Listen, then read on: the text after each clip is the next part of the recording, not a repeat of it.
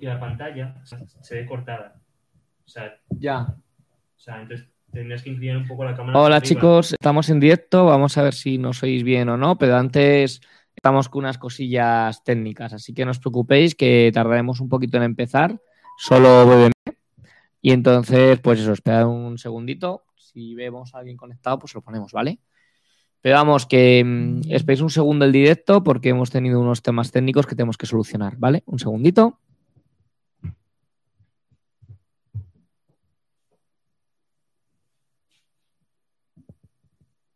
Ahí va bien. Ahí mejor. Claro. Ahí está. Un poquito. Ahí, ahí, no toques.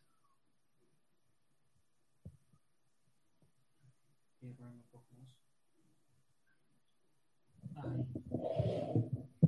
Vale, ya tenemos la, la imagen bien, es que nos ha dado problemas el este. Y ahora vamos a ver si se nos oye bien, porque es una cosa que no sabemos.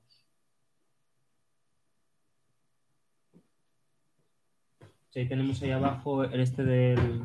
Bueno. Este. Sí, están, están todos encendidos. Hola, queremos ver si, si nos oís bien, que no sé si se está oyendo bien. Vamos a hacer una pequeña comprobación. Si nos estáis escuchando, decirnos si se oye bien, por favor. A ver si, si nos estáis oyendo, porque yo no, yo no me estoy oyendo.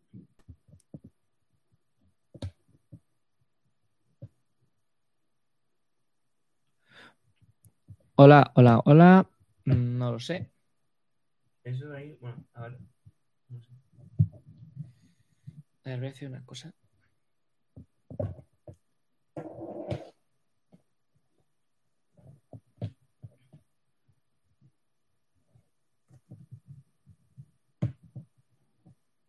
A ver si se oye bien. No, yo no, yo no me oigo. A ver, voy a probar. Es lo malo de cuando vuelves de las vacaciones, bueno, de vacaciones, de, Claro. de parones, que tienes que probar todo el equipo y a veces pues tenemos problemillas en directo, chicos. Las vacaciones, pero esto sumado a la cuarentena, claro, se suma mucho más. Sí. Entonces voy a hacer una pequeña comprobación.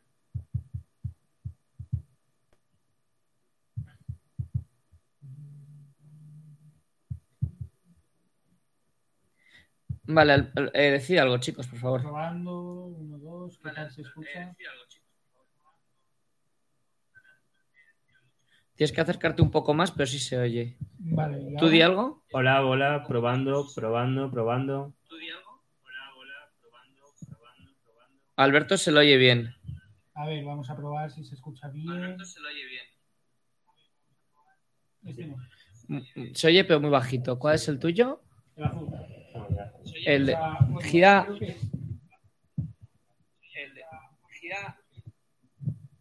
Di algo. Probando, probando. Igual. No, mejor, mejor. ¿Sí? Y a mí sí que se me oye. No, mejor, mejor. Sí, sí. Y a mí sí que se me oye.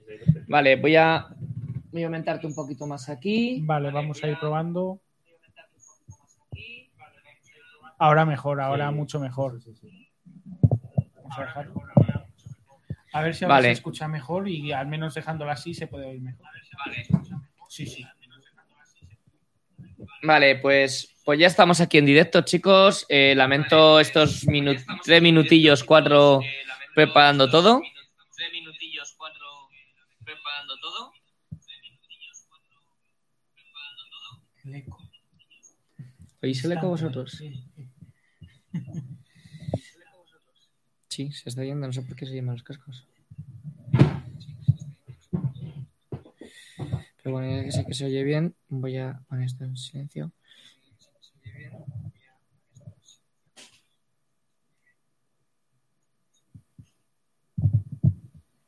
Bueno, Vamos al lío. let's go. Let's go, papá. Esto, presentación aquí. Así, ¿no? Sí. Y ve dándole simplemente y ya se va poniendo. Vale. Pues vamos allá. Eh, cualquier cosilla, duda que tengáis que hacernos, pues nos lo podéis poner en el chat, que lo tengo aquí conectado también el chat. Y nada, vamos a comenzar con contigo mismo, Alberto. Pues- Ah, no, empezaba yo. No, empiezas ¿verdad? tú, empiezas Sí, sí, sí, sí, sí. No me, por favor, no me cambies la escaleta, por favor, eh, ya empezamos. Ya, ya empezamos, ya Ah, empezamos. Si es que ah. vuelvo ya de las vacaciones, bueno, vacaciones, de los pancillos O que hemos es que tenido. con este equipo no puedo. en O sea, persona- Este que me quiere cambiar la escaleta y este que me viene 10 minutos antes y me dice, oye, puedes meterme tres imágenes que es que no me acuerdo de pasártelas. Me tienen hasta el moño. A ver, ¿Sabes? chicos, No. son muchos meses en casa y con patos de por medio, con muchos patos de por medio, y volver aquí se hace hasta raro. Yo creo que esto es lo raro, el online es lo que... Ah, Pero vamos, seguro que vamos a darlo todo. Sí, sí. Ahí, perfecto. Vale, pues este ya está y este ya está. Y ya controlo todo.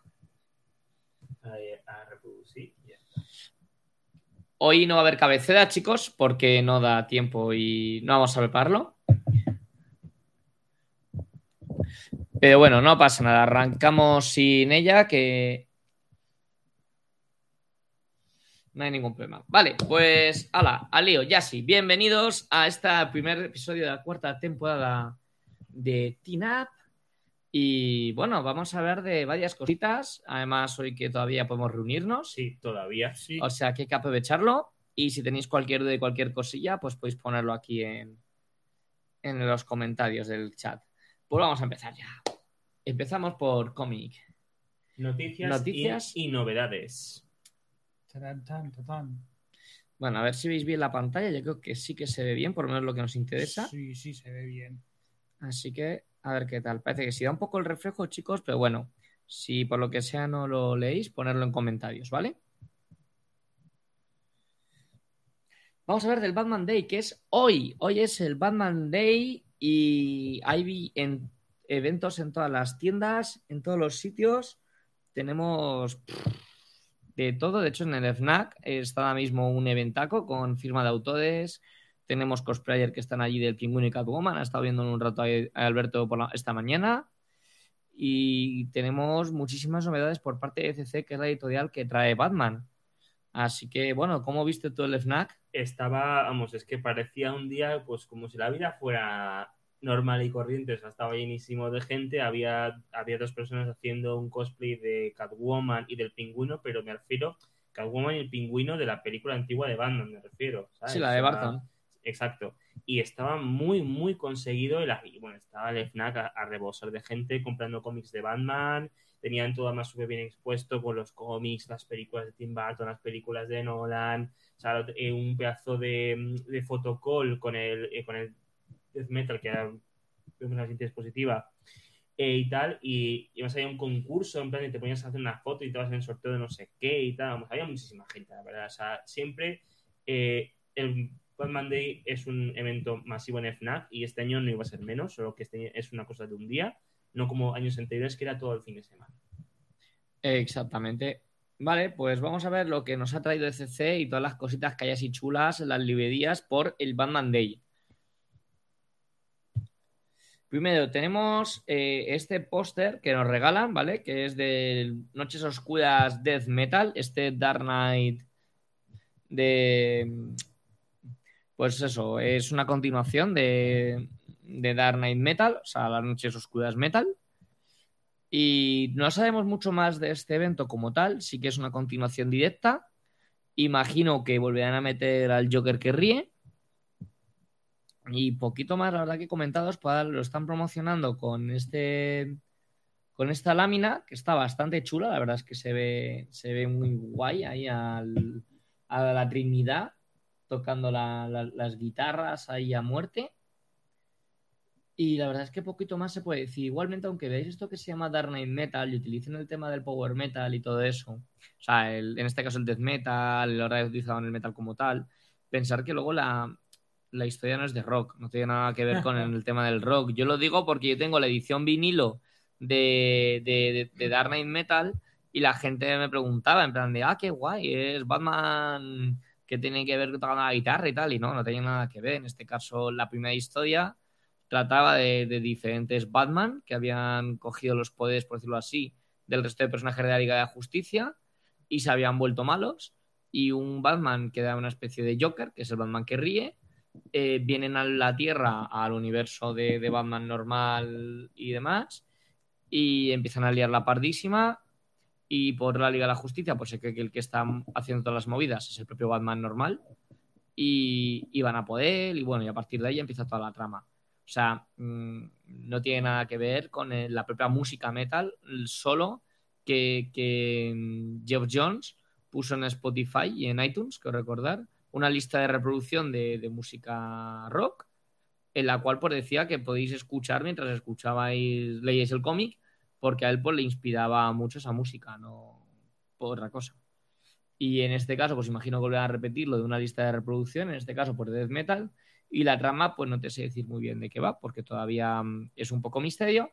Pero bueno, tenemos esta lámina muy chula, que está en tamaño A3, y la tenéis gratis, pues cada vez que vayáis a una tienda de cómics hasta fin de existencias y compréis cualquier artículo de ECC. Eso sí que es importante, tienes que comprar un artículo de ECC. Pasamos a lo siguiente. Aquí ya viene la, la chicha. Vamos a hablar de las dos ediciones que nos han traído. Son reediciones, ya aviso. Y una de ellas eh, me la voy a. Voy a intentar pillarme las dos, porque me gustaría tener las dos, pero ¿Y esta ya la tengo. Esta ya la tengo reservada. Así que esta la tendremos dentro del canal sí o sí. Y Gotham Loot de Gas también la, la quiero tener porque tenía yo una edición antigua, la, la he perdido en mudanzas. O sea, me he cambiado de casa ya varias veces y creo que en una de ellas me desapareció el cómic. Vaya tragedia. Sí, de, Lloramos todos por esa gran Desaparición. Ya, ya, ya, ya. Te he entendido con la primera vez. De, desapareció. Pero bueno, no sé si lo tengo yo de verdad o si de verdad desapareció. porque- Si queréis saber cuáles fueron, cuáles fueron las circunstancias de esa separación, suscribiros eh, 100 personas en, en esta hora y os contamos todos los detalles. Sí, Reto sí. lanzado. En una hora. Sí, sí, sí. Ahí. Oye, Venga, dale. Oye, que, oye, que la gente por el salseo hace muchas cosas. Eso es verdad. Y no voy a negarte. ¿eh? Bueno, pero vamos a lo, orgo- a lo gordo. Esto de aquí, eh, a ver qué tal está de edición. Pero si es tan buena como, como pintan y ya han estado explicando, va a ser un pepino. La voy a traer al canal, lo he dicho, ¿eh? O sea, la traigo al canal porque la voy a tener. La tengo reservada mismo en mi tienda habitual y la semana que viene pues ya la tengo. Eh, bueno, la semana que viene sí podría poder, ya que eso ya es otro tema. No te preocupes, si, si no puedes yo voy a por ella, no te preocupes. Y te la dejo en el felpudo. Perfecto, porque voy a la por tengo ella te la ahí. dejo en el felpudo. Pero vamos, que la tengo reservada y, y hay vídeo en el canal sí o sí. Así que ya sabéis, chicos, Team Up, servicio de paquetería. Pero solo bajo suscripción. ¿Qué es esto? No. Batman, Caballero Oscuro de, de Miller, en el cual pues teníamos, hemos tenido el dibujo de Alfaledo, de Romita Jr. y de muchísimas más pues, pues, personas súper importantes en el tema del mundo del cómic. Y aquí lo que tenemos literalmente es la compilación, la recopilación de los tres números de Dark Knight. ¿Vale? Esto es- tiene pues la, la primera parte, que es el famoso Dark Knight de toda la vida, que hicieron hasta película y demás de él. Luego el regreso del Caballero Oscuro, que fue también la, la segunda parte, bueno, Caballero Oscuro 2, el de, el de K2 de toda la vida, que igual pues era un poquito la continuación, donde veíamos un poquito más pues a Wonder Woman, a Superman, bueno, Superman ya se le ve en el 1, esa famosa batalla entre los dos cuando ya están viejunos, y luego tenemos el DK3, que fue el que salió hace un par de añitos, tres, 2017, creo recordar que salió. Y fue la última que cerró toda la etapa de, de Miller con el Caballero Oscuro, el regreso del Caballero Oscuro. Y la verdad es que es una historia que, mm, como global, es un pepino. Eh, sí es verdad que en cuanto a calidad, la mejor es la primera. La segunda historia afloja un poquito más desde mi punto de vista y la tercera ya vuelve a coger un poquito la calidad de la primera, pero no llega a ser igual de buena que la primera en sí, pero sí es una muy buena obra. Eh, ahora mismo, pues comprarla por separado te sale alrededor de unos 25 euros cada tomo y esto sale por 60 euros, lo cual pues te ahorras unos 10-15 eudillos de, de ahorro. Si quieres la edición simple, si quieres la edición deluxe, pues hombre, estamos hablando de 40 euros a prox cada tomo. Entonces, pues aquí tener todo esto por 60 euros en una edición que la es que pinta bastante bien, pues puede ser rentable. Yo me la he pillado y, y a ver qué tal, a ver qué tal está. Ya os haré yo el vídeo. dura.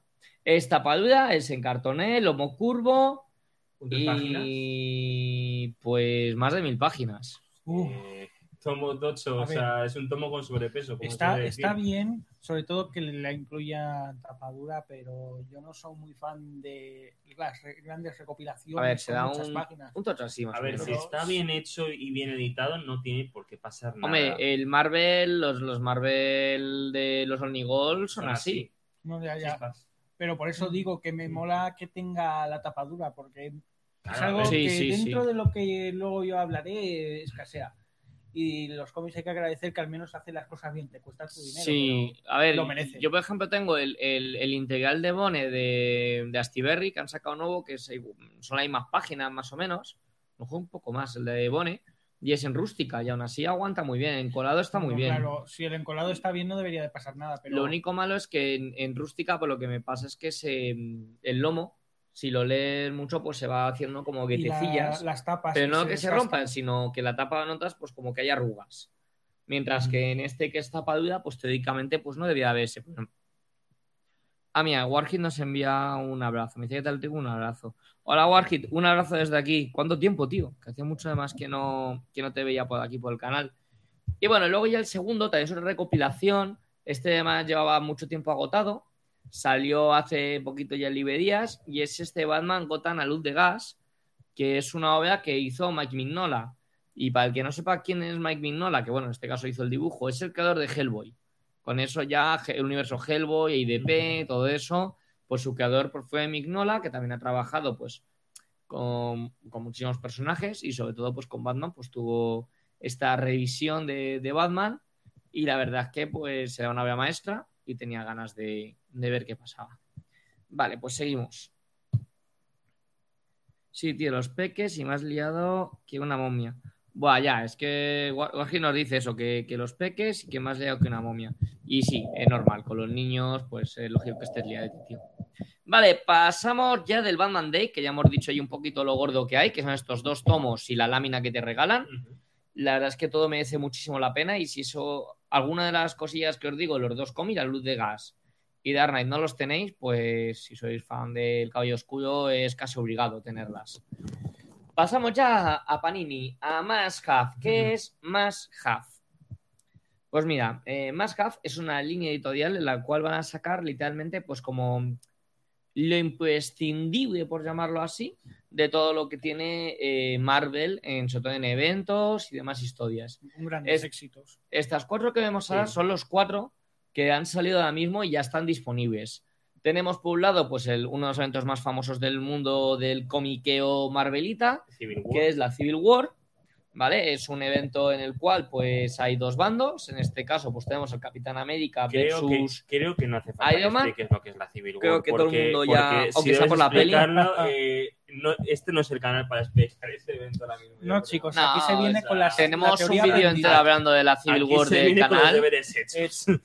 o sea, Aquí es para un 5 sabido. claro, Sí, claro. a ver, mm, lo dicho, tenemos en un programa de Tinap estuvimos hablando de la Civil Sí. War y, y si habéis visto la peli es más o menos parecido, pero con más personajes, muchos más, y que en vez de ser pues los estos de Wakanda, los, los, los acuerdos de Sokovia, pues lo que tiene es un registro para gente sobrehumana, superhumana, en fin, no hay más. Luego pasamos a los Vengadores desunidos. Mayormente es cuando empezó a tocar y meter mano eh, Bendis a los Vengadores. Y aquí lo que tenemos es la, la división, la separación de, los Avengers originales, los que tenemos desde el primer número de Vengadores, este antiguo de Stan Lee, hasta el día de, bueno, de hoy no, sino hasta ese instante. Luego aquí se rompen y se generan unos nuevos Vengadores que ya veréis que se llaman así, los nuevos Vengadores. Esta obra fue de Michael Bendis con David Finch y luego Bendis, pues a partir de ahí estuvo con los Avengers y fue un evento muy chulo. De hecho, pilló a medias de su etapa todo el tema de la Civil War. Por otro lado tenemos el universo de Spider-Man, este Spider-Verse, que esta fue la primera vez que se juntaron todos lo- los Spider-Man y hizo el evento principal de Spider-Verse. Este es un poquito más moderno, con Dan Slott y Oliver Coipel, aunque no soy muy fan de la etapa de Spider-Man de Dan Slott, he de decir que los dibujos de Oliver Coipel son una pasada de y luego después de esto se metió con el indigno Thor, eh, me refiero a Oliver Coipel, y también hace un trabajazo de 10. Y ya después de este tenemos a Olman Logan, el viejo Logan, esa obra que inspiró a la película de Logan, la última película que hizo Hugh Jackman, como lo ven, ¿no? Y tenemos pues Mark Millar, que es un máquina. Bueno, Mark Millar también fue el autor de, de, de- de Civil War, entre muchísimos más trabajos que ha hecho. Y luego tenemos a Steve McNiven, que también es un dibujante de 10. Es un mundo post-apocalíptico en el cual pues, los héroes han sido casi todos asesinados y vemos a un Logan pues viejo intentando tener una pequeña aventura muy metida a rollo entre el western, Mad Max Tal cual. y pues eso, pues un futuro un poco pues, pues mal, mal, mal, jodidillo. En fin, estas obras obviamente son obras maestras muy recomendadas. Si no las tenéis y no habéis leído, pues sí que se recomienda. Yo, por ejemplo, me voy a comprar estos dos de abajo porque los de arriba ya los tengo en una edición buena, lo tengo en casa en una buena edición. Y, y este le tenía en gapillas y no las tengo enteras, entonces voy a aprovechar para comprármela porque no le he dicho, valen 15 euros cada uno. Está muy bien de precio, la Está verdad, muy ¿eh? bien de precio. O sea, yo lo recomiendo, lo que, vamos, eh, básicamente lo que ha dicho él. Si nunca habéis tenido ninguno de estos eventos, no lo tenéis de ninguna otra forma, eh, este es vuestro momento porque, o sea, es un precio, o sea, Mm, Está muy bien. Muy bien de precio y además que son ediciones que yo ya las he visto físicas eh, y es como, o sea, merece la pena tenerlas, de verdad. Claro, sobre todo para alguien que se quiera iniciar en el mundo del comiqueo, que quiera empezar a leer cosas que ya son interesantes Sí, y que siempre viene bien cuando no tienes un poco idea de por dónde empezar. Aquí ya tienes los grandes clásicos y luego ya pues te vas metiendo más a fondo.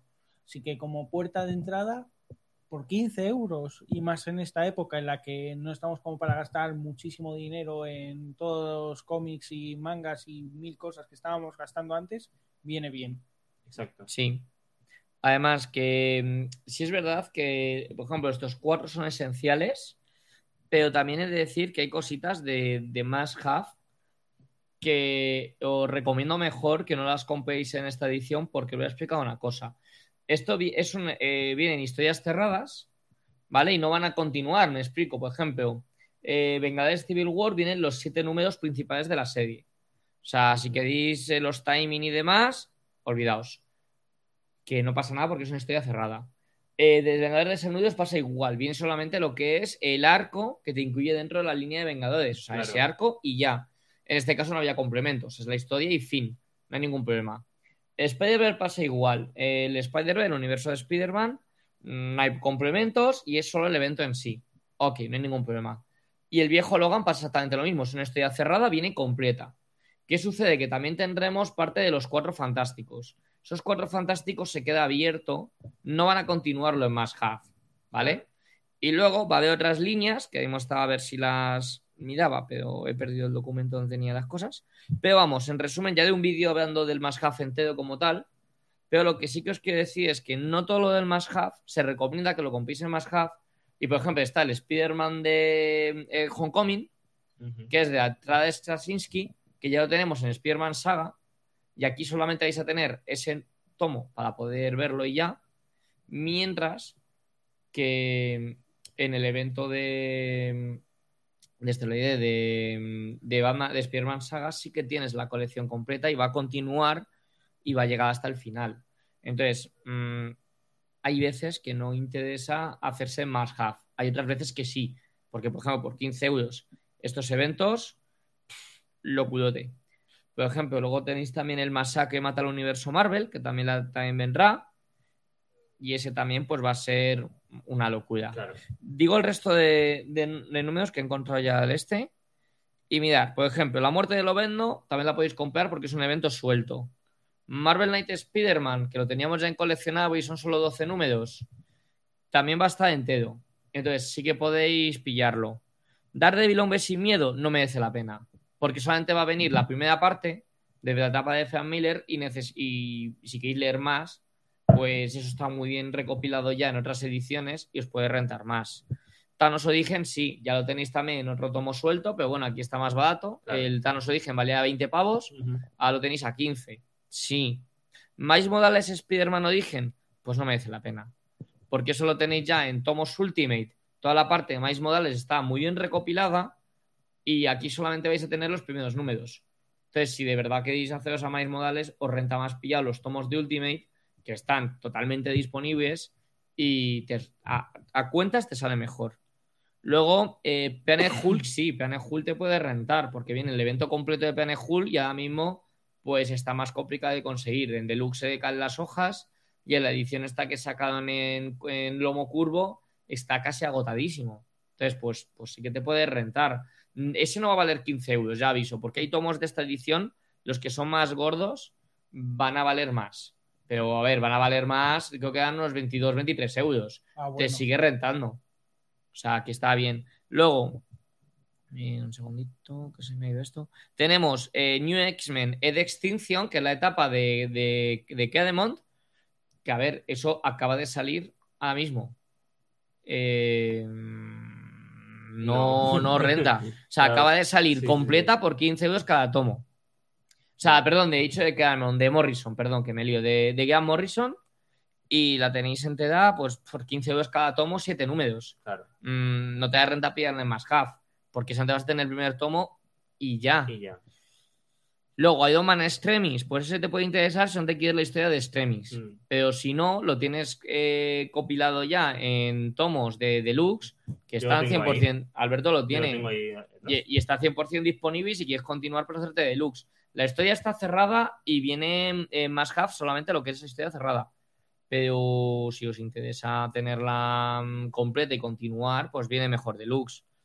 Luego, el castigador, bienvenido Frank, pues pasa igual. Puedes comprarlo o eh, esperarte a pillarte el, el- el Batman Saga, que esa, perdón, Batman Saga es tía que se me va. Marvel Ya, ya. Saga, que ahí tienes todo Punisher.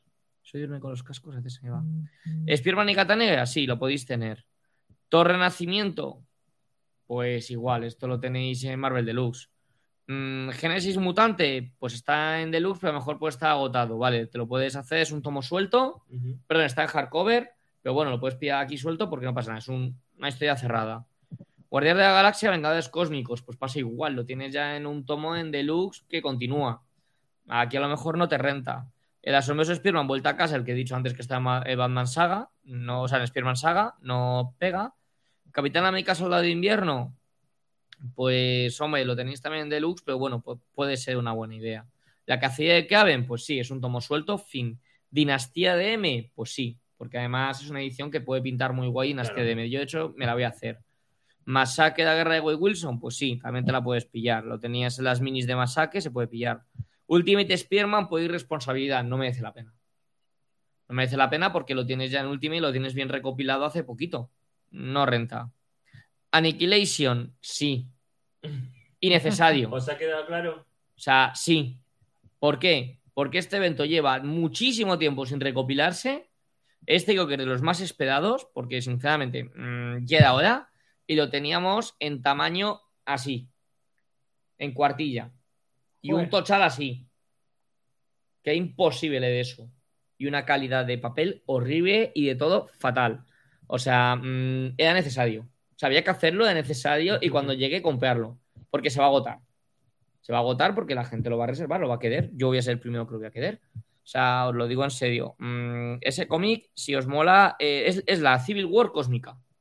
Si os mola Guardian de la Galaxia, Nova y todo el tema Cosmos, Thanos y tal, leerla. Porque además, de hecho, es en paralelo a la Civil War y es la parte cósmica de esos cómics. Marvels, sí. O sea, eso es una pasada de cómic y si no lo tenéis, a la edición White Cartone de la que creo que yo hice un vídeo en el canal, está agotadísima. Sí, de hecho hice un vídeo en el canal. Está agotadísima y ahora pues volver a tenerla en manos está muy bien porque es una obra maestra. Boy Again, igual. Es una obra cerrada de Daredevil, de Miller. mm, la tienes ya en varias ediciones. Si la quieres, perfecto. Vengadores, Guerras Asgardianas, pues más o menos lo mismo. Está cerrada. Si la quieres tener ahí, pues está bien. No hay problema. Lo vendo enemigo del Estado, lo mismo. Asedio, también la puedes tener. Es un evento muy chulo y es continuación de Civil War y está muy bien. Bueno, continuación con un poco de margen, pero sí. Eh, Daredevil Diablo Guardián, mm, lo tienes en Marvel Saga, lo que tú veas. Pantera Negra, ¿quién es Pantera Negra? Esto lo tienes en Marvel Collection. Mm, si quieres continuar la historia, mejor Marvel Collection. Porque aquí vas a tener cuatro cosas de Pantera Negra. Invasión secreta, sí. Porque la tienes en deluxe, que está bastante agotadillo. Y a tener pues, la invasión secreta en este tipo de formato, pues puede estar muy chula. Yo seguramente me la pillo aquí. Le vendo Arma X, es un pepino y está cerrado, puedes comprarlo. Marvel Zombies, más de lo mismo, puedes cerrarlo. Guerra Mundial Hulk es la continuación de Planet Hulk. Si no la tienes, cómprala. ¿Por qué? Porque mm, está difícil de encontrar, eh, está disponible en Deluxe, pero es que en el Deluxe se caen las, las hojas, porque es un total así. Entonces, mmm, aquí, que es lomo curvo, va a tener mejor pegamento, una edición un poquito mejor, no sé calidad de papel, pero por lo menos de, en cuanto a encolado y tapas, pues sí, es mejor. Entonces, te, te puede rentar. Estrella Plateada Requiem, pues es un pepino. Si no lo tienes, pues está bien. Vengadores Patrulla X. Pues mira, yo aquí este no te lo recomiendo aquí, a lo mejor. Porque Vengadores Patrulla X es un evento muy grande. En, en Marvel Deluxe lo tienes recopilado en, en, tres tomos muy bien colocados. Y aquí no creo que vaya a estar todo el evento entero. Va a estar lo principal y ya. Y te renta más leerte esos tres tomos si de verdad quieres ver todo el evento. El guantete del infinito, pues hombre, por lo que tú veas, lo tienes tanto en la, en la saga, del, en el Thanos Saga este que hicieron de saga cósmica de Jin Lee, perdón, de Lee no, de... Me, de Jin Starling, que ya se me van los nombres. Pues, pues la tienes ahí por 20 udillos. Aquí no sé si está más barata o no, pero bueno, ambas ediciones están disponibles. Lo que más te mole. Eh, luego, Masacre Mata Universo Marvel, sí, está muy divertido. De hecho, eh, hay un vídeo en el canal sobre él. O sea, de Masacre tenéis vídeo de ese, o sea que podéis verlo. Venom no dije no escudo, pues también lo podéis tener. Miss Marvel fue a lo normal, pues no. Porque Miss Marvel, si lo quieres, lo tienes ahora mismo en dos tomos, muy bien recopilado todo lo que ha salido hasta ahora. Van a sacar un tercero con más recopilaciones, pues te renta más pillarlo en esos tomos. Sinceramente, y los omnibus estos que han sacado, pues si de verdad que es el personaje, te sale más barato y te renta más. Aquí vas a tener la primera historia. Si quieres continuar, te vas a quedar así, con los dientes largos. Eh, Patrulla X, el Don, pasa más o menos igual. Lo que tú veas, pero prefiero pillarlo la historia Patrulla X completa. Imposibles Vengadores, la sombra roja, pues pasa más o menos lo mismo. Y los Cuatro Fantásticos, lo que os decía, que lo tenéis ahí mismo recopilado en este Marvel Saga, no renta. Y eso es todo lo que hay. No hay mucho más misterio en cuanto a más half. Dime. No os preocupéis porque si os habéis perdido, eh, dentro de poco pues tendréis un vídeo en el canal explicando todo esto con más detalle eh, y haciendo un, un especie de interés en qué cómic que comprar y cuál no, porque aquí me lo he dicho muy rápido. Sí, lo he dicho rápido para que tengáis una idea más o menos de todo lo que va a salir, pero sí, de un vídeo con fotitos y todo. un vídeo con, con, las explicaciones si hace falta de cada, en plan de, de número por número. Sí, sí. O sea, yo he ido rápido, pero lo que dice Alberto, que ya demos un vídeo más detallado con imágenes de cada portada y cada cosa. Más que nada porque nos interesa que, que leáis cómics, pero que los leáis con sentido y con organización y sobre todo economía. Porque Sí, otra claro. cosa el cómic no, pero el cómic es pasta. Entonces, y si os podemos ahorrar un poco de dinero en cómics, a nosotros, mejor. Claro, sobre todo para que lo que dice Alberto, primero os podáis ahorrar pasta y segundo, que me sabe muy mal por vosotros. A ver, yo no gano nada en ninguna tienda. No, claro, porque si, Me- si, si, si ese fuera el caso y tuviéramos un conecto con nuestra tienda de cómics habitual, os diríamos, eh, compraos el más pero ya, pero como no es el caso, pues os decimos la verdad. A ver, hay, hay cosas que funcionan muy bien. Por ejemplo, estos que están aquí, pues todos están muy bien. Claro, pues os A- a- que sacan- Annihilation estaba agotadísimo, lo cual pues interesa mucho. Marvels Claro. Está, agotadi- que está agotado, pero mm, hay cómics que ya digo, si queréis continuar la historia, pues lo mejor no es esta edición. Hay otras ediciones mejores que sí continúan. Esto va a ser cositas sueltas, sí, sí, va a ser picar, picar cosas sueltas para que puedas tener cosas que, que te has perdido. Tenemos una pregunta de, de un suscriptor. Eh, Pablito Peris pone, hola, hola, Hola. Pablito, ¿qué tal? Hola, Pablito. Y pregunta, ¿qué le recomendarían a un canal que sube contenido sobre cómics y películas? A ver, si es un canal que yo entiendo que estás empezando y, y que es tuyo y que hablas sobre cómics y películas, yo en películas lo que te recomiendo es que empieces por contenidos más sencillos, que serían pues como críticas eh, de películas que ya hayas visto en cines o que simplemente pues te gusten, o sea, no, o sea, o sea, no tienen por qué ser estrenos, sino también pueden ser películas que ya tengan cierto tiempo. Y luego, pues ya con el tiempo, que vayas cogiendo más, más técnica y más cosas, eh, pues hacer también pues, unos reportajes, unos resúmenes de pues, eh, top 5 de películas de tal, eh, las mejores películas de no sé qué, tal, y así pues va sacando contenido. Eso en cuestión de lo que se refiere a cine y sobre todo lo, lo que más vídeos te va a dar, los rankings. Los rankings sobre, sobre diferentes géneros. En cómics te puedo recomendar, pues que si vas a reseñar cómics, empieces por los que más te molen, por los que más te ha flipado y demás, y comentar pues tu opinión sobre ellos. Es que al final es eso. Y luego, poco a poco, cuando vas reseñando y leyendo más cómic e informándote, sobre todo leer lo- las introducciones, los prólogos que te vienen los cómics y los extras, vienen muy bien para, para tener más conocimientos del mundillo. Y luego a la hora de analizar los cómics, pues, por ejemplo, los análisis que hago yo, pues al final aprendes un montón sobre el color, aprendes un montón sobre si el dibujo está bien, ¿no? Si te gusta o no el estilo, eh, la narrativa si está bien o no. Yo en mi caso, como también trabajo en cosillas de cine y demás, aparte de- del canal y, y tal, pues también es algo que me ayuda a poder valorar y criticar este tipo de trabajos. Pero bueno, cuanto más te informes y más aprendas, pues podrás criticar mejor de una cosa u otra.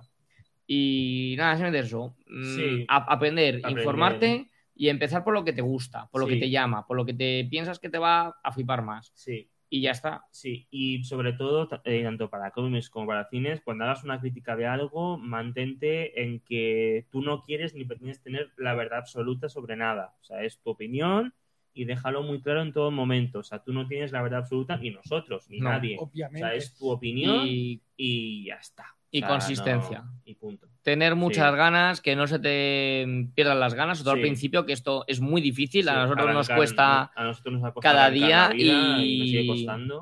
Y ya te digo, sobre todo consistencia, ser cabezota, constante y sacar vídeos y intentar disfrutar de lo que haces. Sí, Porque si esto, si no disfrutas de esto, no te va. A la larga te vas a quemar. Nosotros llevamos ya el canal. Cuatro años. Lleva ya cuatro años. mm, y, y es que. es si, que seguimos con, si- con la emoción que, si no tienes ganas, no sale. Sí, Y ya sea, está. Y, y mucho ánimo. Sí, mucho ánimo. Hala, DC Vamos. Fandom. Me toca. Chun, chun, chun, chun. Vamos a con el, el, el, el que ha sido, no, eh, bueno, bueno, sí, sí. Sí, sí, o, sea, Sí, ¿no? o, sea, o sea, primero esto y luego ya pasamos al siguiente. O sea, o sea, el evento del- de este verano ha sido el, el primer DC Fandom de que ya hablamos en el canal. Tenéis un directo, un resumen en Instagram, lo tenéis todo ahí. Mm, Pero vamos a hablar de- las redes. Sí, pero vamos a hablar del segundo evento porque recordéis que DC Fandom fue partido en dos días, el 22 de agosto y el 12 de septiembre. Y hoy vamos a hablar de la jornada del 12 de septiembre que trajo muchas cosas. Ahora sí. Bien, ¿qué tenemos? Cartel oficial de la película de Batman, de Matt Reeves con Robert Pattinson en un lateral y la verdad con un traje que a mí cada día me gusta más. Eh, sí. Ah, por cierto, eh, ahora mismo de Batman, eh, que sepáis que Robert Pattinson ha dado positivo en coronavirus, Entonces el rodaje está parado. lo cual, claro, lo que han hecho es que están rodando algunas cosas, pero sin Claro. Batman. Sin él. O sea, tenían hecho una especie de mm, contingencia. Entonces, pues todo el material en el que no está Batman y tiene nada que ver con Pattinson, porque el resto están bien, lo están rodando. Y lo de Batman, pues no se sabe cuándo van a tener que rodarlo porque depende de la salud del actor. Continuamos. La serie Doom Patrol ha sido, ha sido renovada por una temporada 3 y se estrenará en HBO Max. Eh, la cuarta temporada de, de Young Justice será bautizada como Young Justice Phantoms. Eh, la serie Superman y Lois presentará escenarios de acción con supervillanos nuevos y traerá un nuevo traje del que todavía no se sabe absolutamente Pinta muy bien la nada. Hemos tenido también un nuevo avance de la, de la segunda parte de la quinta temporada de Lucifer, que empieza con un primer episodio musical al ritmo de Queen. Eh, luego, ¿qué más cosas? Tenemos que la productora de la película de Flash, Barbara Muschetti, ha anunciado una declaración que dice lo siguiente: Esta película re- reiniciará todo y no se olvidará de nada. Es divertida y emocionante y aparecerán muchos personajes de DC Comics. De Eh, hecho, eh, sí, va a haber sí. un nuevo traje de, de Flash en la serie. Sí, que eso ya lo anunciamos en el, ante- Sí. en el anterior evento. Y ha habido unas imágenes nuevas del traje.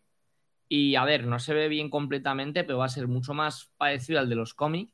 Y más rollo jumpsuit de estos pegados al cuerpo. Sí, Y tiene muy buena pinta. Sí, sí, la verdad es que o sea, esa película que, que empezó con muy mal augurio, como se suele decir. La verdad es que va recuperando muy bien su postura y está Y, van a yendo salir- bien. y también han di- dijeron eso, que iban a salir más personajes del universo DC, Sí, lo, aunque no olvidemos que es una película de DC y va a Sí, ser... sí, sí, sí, sí, Va a estar bien.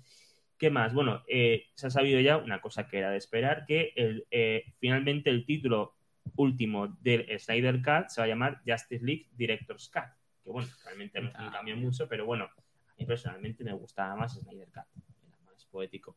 Pero bueno, eh, en cuanto a Stargirl, la serie de revelación de DC que ha tenido mu- tanto éxito este pasada primavera, Eclipso será muy importante en la nueva temporada y volveremos a ver a Huti, que es el búho de, Doctor Midnight, y a Solomon Grundy, que huyó en el último episodio, pero ya han dicho que, que va a volver. va a volver.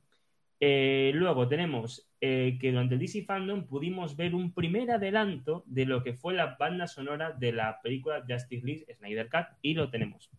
Polo, por favor. Sí. ¿Con esa la espaciadora? Vale. Bueno, Ah, eso Bueno. era. el otro. Es- Ah, ya. No se está oyendo, ¿no? Porque... no claro, ¿Es ahí? sí. Pero tendría que oírse porque está puesto HDMI. Espera, chicos, que tenemos un problema técnico. Espérate un segundito. El HDMI está puesto al ordenador y todo. Se tendría Sí. que. Problemas técnicos, chicos. Todas cosas pasan. Cosas pasan. Bueno, Ankel, mientras tanto, estaba diciendo que hasta los vampiros se infectan. Gracias, Anco.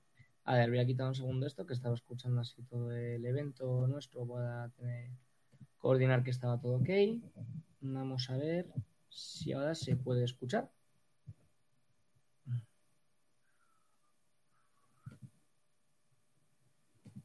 And Ahora finish sí. Justice League with Zack Snyder. Ahora sí, Zack chicos, ahora sí. Snyder cut. I can't tell you how excited I am. Duh. But uh, there's a lot of work that needs to be done. Básicamente está diciendo que hay, hay mucho trabajo por Um, delante, que es un proyecto muy potente, pero que nos va a ofrecer un pequeño adelanto de lo que va a ser la intro de la película. So let me play you a little bit of that theme in action mode.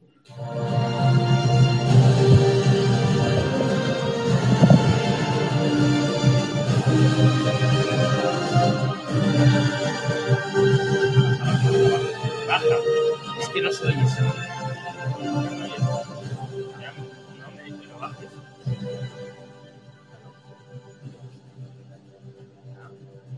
A ti sí te.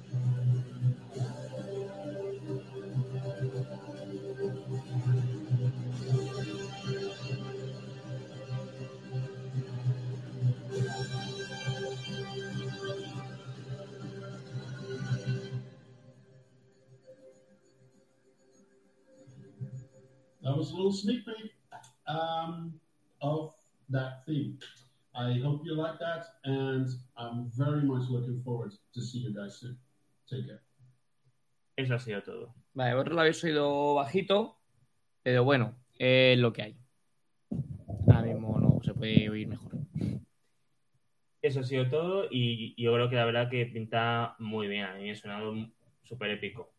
Habrá que ver cómo es el conjunto, pero pinta bastante bien que hagan este tipo de cosas, sobre todo teniendo en cuenta cómo está la situación de ahora y que bueno, que aunque nos quiten de, por ejemplo, presentar trailers o otras cosas que van muy condicionados en el rodaje, la producción sigue adelante en otros casos. Y también darle importancia a lo que es la composición musical que muchas veces guía lo que son las películas y lo que luego nos dan la sensación de adrenalina que pedimos en muchas de estas películas de acción de superhéroes, viene bien conocerlos. Porque ya decimos, hostia, esto pinta bien, esto pinta que, que- que va a empezar potente. Luego ya veremos cómo es el resultado final, pero mola que hagan estas cosas. Sí, sí, la verdad es que sí. Y además que en toda película de superhéroes se agradece un primer tema épico y esto además es un pequeño adelanto. O sea, luego ya tenemos tres, tenemos, eh, esto es una serie además de cuatro, de, de- de- cuatro horas, entonces es como, bueno, Y luego, segundo, lo más épico. importante, que le den importancia al compositor, que también es algo importante. No podemos negar que muchas películas son muy exitosas, gran parte por sus compositores y su composición musical y que si les, cambiamos algo, lo más mínimo, cambia totalmente la película. Y esto es un reconocimiento que, que está muy bien merecido. No, sí, sí, sí, por supuesto. O sea, esto fue, eh, digamos, el momento más, eh, más visto en todo, el, en todo este segundo evento del DC Fandom. Y el segundo evento que tenemos es, es la serie animada Batman Muerte en la Familia, que se puso un primer pequeño trailer que prácticamente no tiene ni diálogos, es solo animación. Vamos a ver un momentito.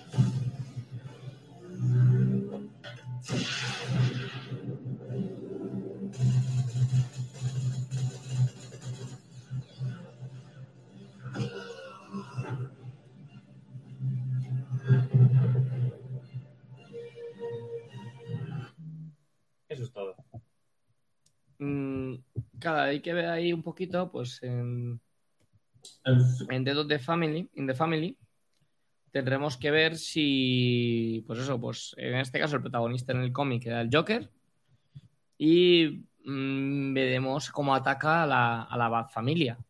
Tendremos que ver cuánto de fiel es del cómic, cuánto no, pero bueno, poco a poco pues lo iremos, lo iremos viendo. Sí, la verdad es que esto fue un pequeño primer adelanto, como siempre, y, Está muy bien. y a ver qué pasa. Ver qué pasa. Y esto fue principalmente, bueno, y me, miento, me he dejado una cosa que me, está mirando fijamente. Tenemos primer vistazo al nuevo traje de Donald Troy para la tercera temporada de Titans. O sea, una cosa también súper esperada y también que fue eh, causa de mucho hype, sobre todo por el personaje de Donald Troy, además. Mm. Un segundito.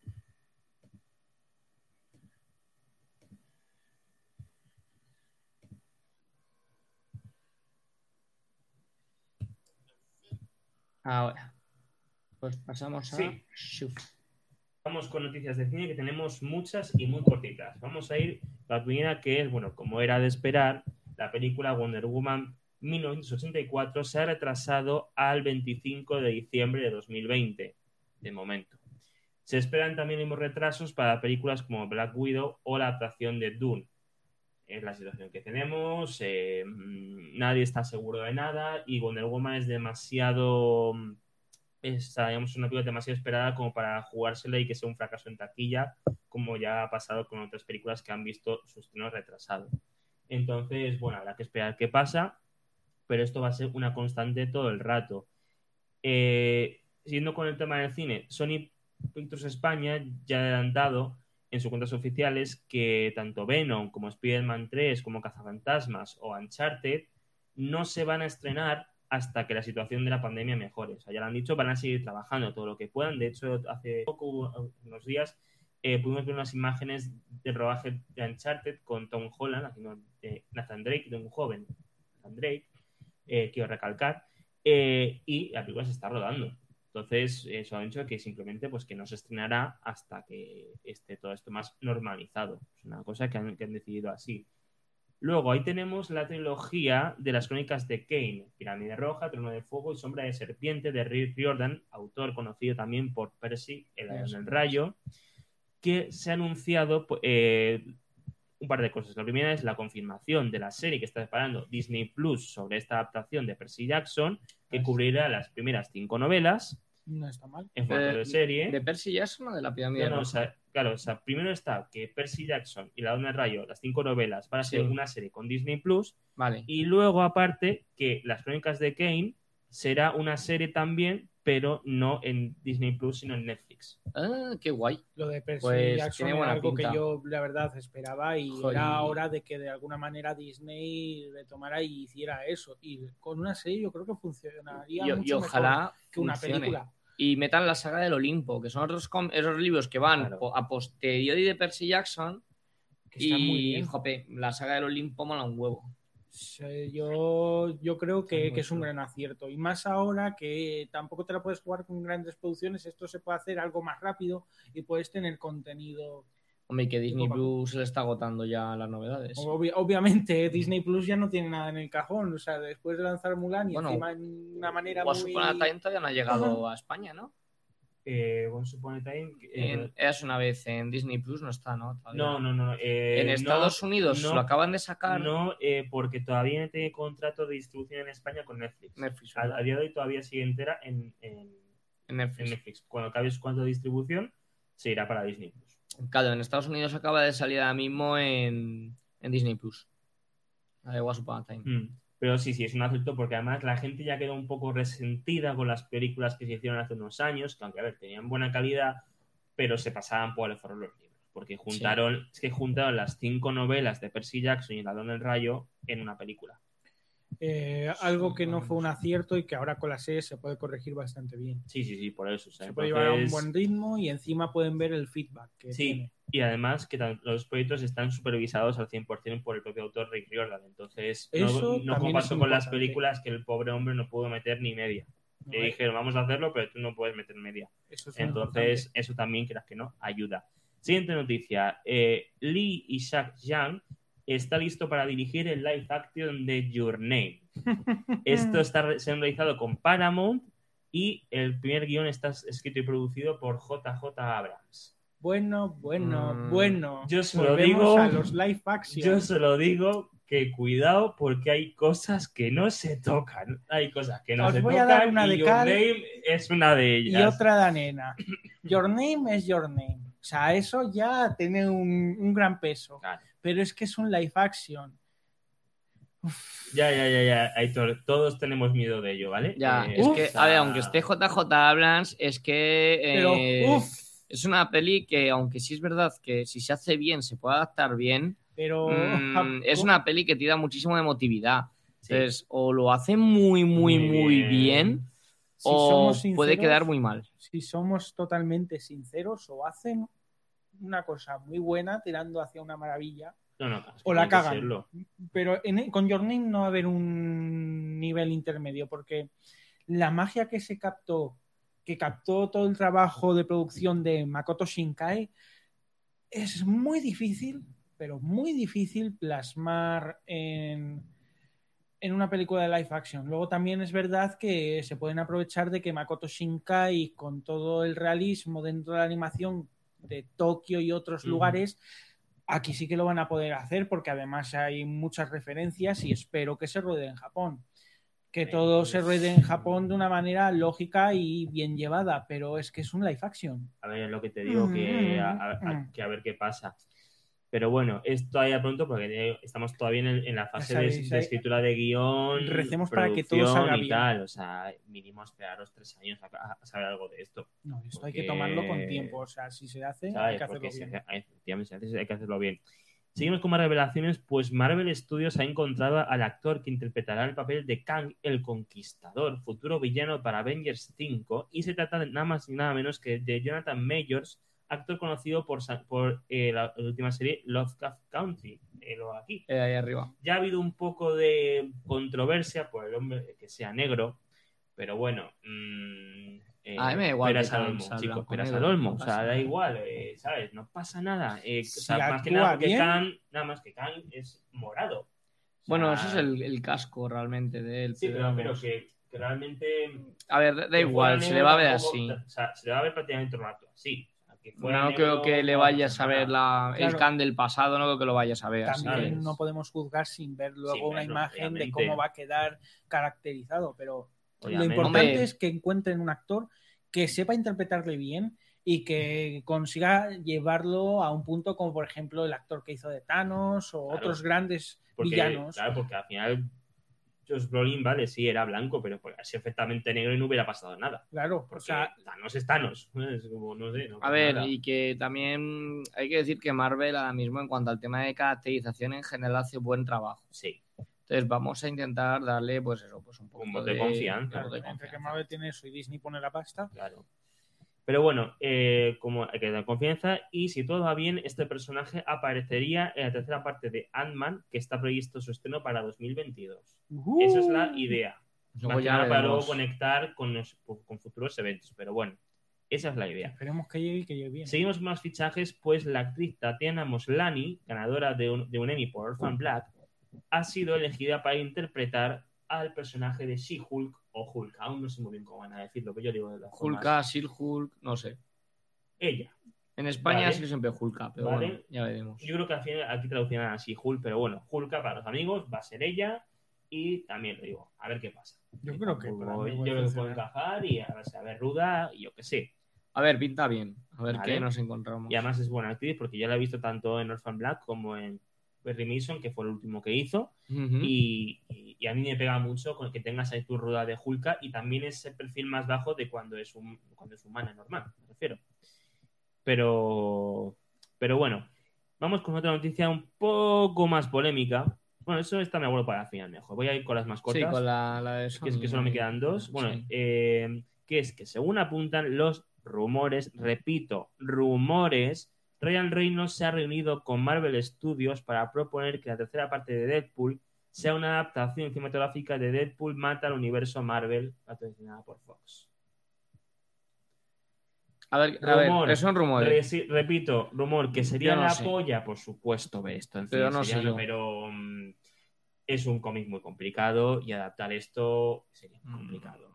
Es Es difícil. que- Pero ¿y si sale? ¿Y si No, sale no, no, bien? no, el Easy sí sería maravilloso. El Easy mola. Easy. pero Esperemos pero- que sea un easy y por que eso sea un te buen digo, el easy. Sí está muy bien, pero luego ya veremos el resto. A ver qué tal. Y luego que, según se viene comentando, que el retraso de la serie Falcon y el Soldado de Invierno Disney Plus se también debido a que haya una posible conexión con la película de Viuda Negra. Entonces, claro, como ambos, eh, digamos, eventos están conectados, también se puede notar que ese retraso sea por eso.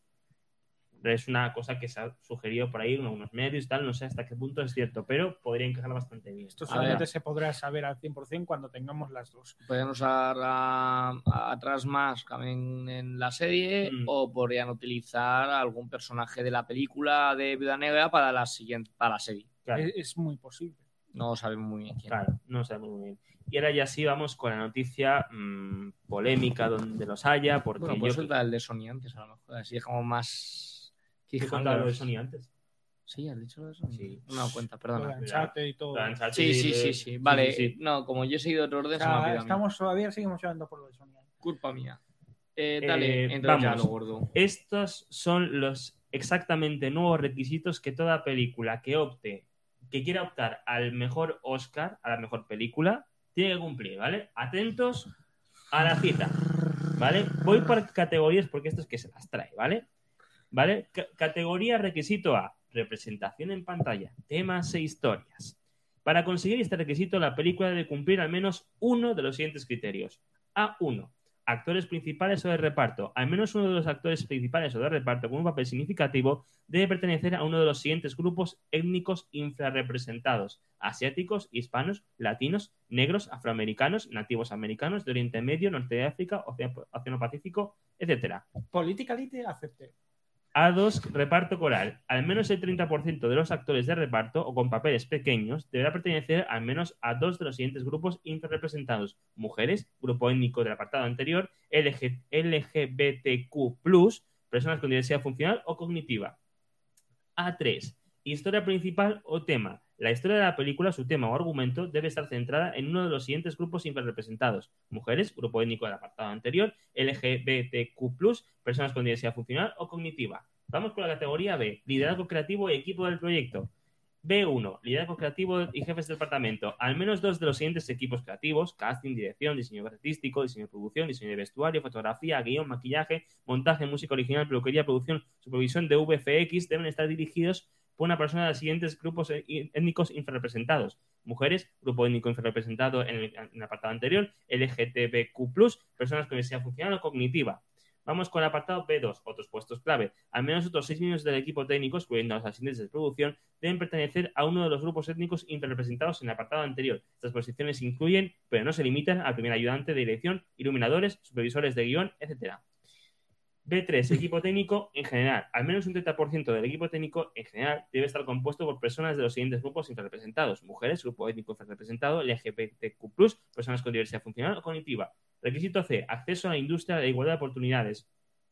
Dos criterios, formación pagada y oportunidades de prácticas eh, y financiación de la película tienen que tener formación o prácticas dirigidas a personas de los siguientes grupos interrepresentados. Mujeres, grupos étnicos infrarrepresentados, LGBTQ+, personas con diversidad funcional o cognitiva. Me cago en la. Y casi me quedo sin aire. Vale, a ver, más o menos dos palabras. La creatividad social como la conocemos ha muerto. ¿Tal cual?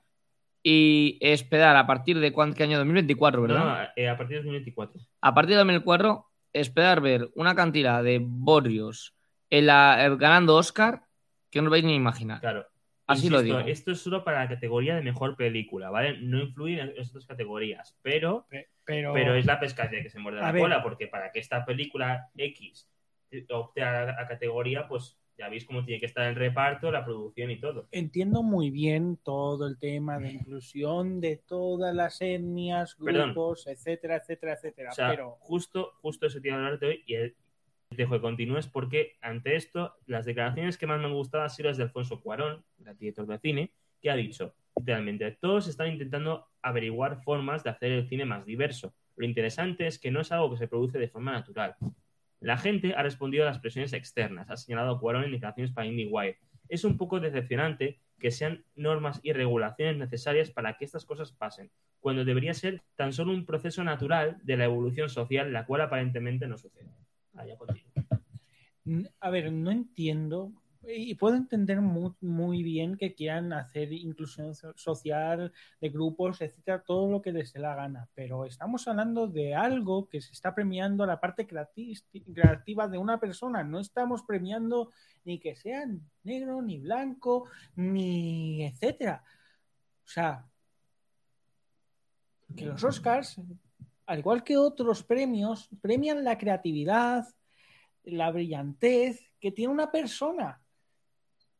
¿Qué puta mierda van a ser los Oscars en 2024? O sea, Ya. en 2024 vamos a firmar y asegurar que los Oscars van a ser una puta mierda Ya porque veremos. Vamos a tachar a alguien claro. que haga una maravilla porque sea blanco. antes, porque claro, esto es para la ceremonia del 24, que, pues para el que- 23 o sea, ya tenéis las o sea, películas. que califica las películas del 23, con lo cual, películas que se ruedan al menos un año antes. Entonces, a, partir del 22 ya empezaremos a ver cosas. Yo entiendo que la, la inclusión tiene que ser importante y sobre todo Sí. en la parte laboral. Por Yo lo puedo entender. O sea, que tú digas, vale, pues mira, parte del equipo creativo tiene que ser, o sea, el equipo creativo, vamos, parte del equipo técnico en general de una película, incluyendo las miles de personas que trabajan y colaboran para que una película salga.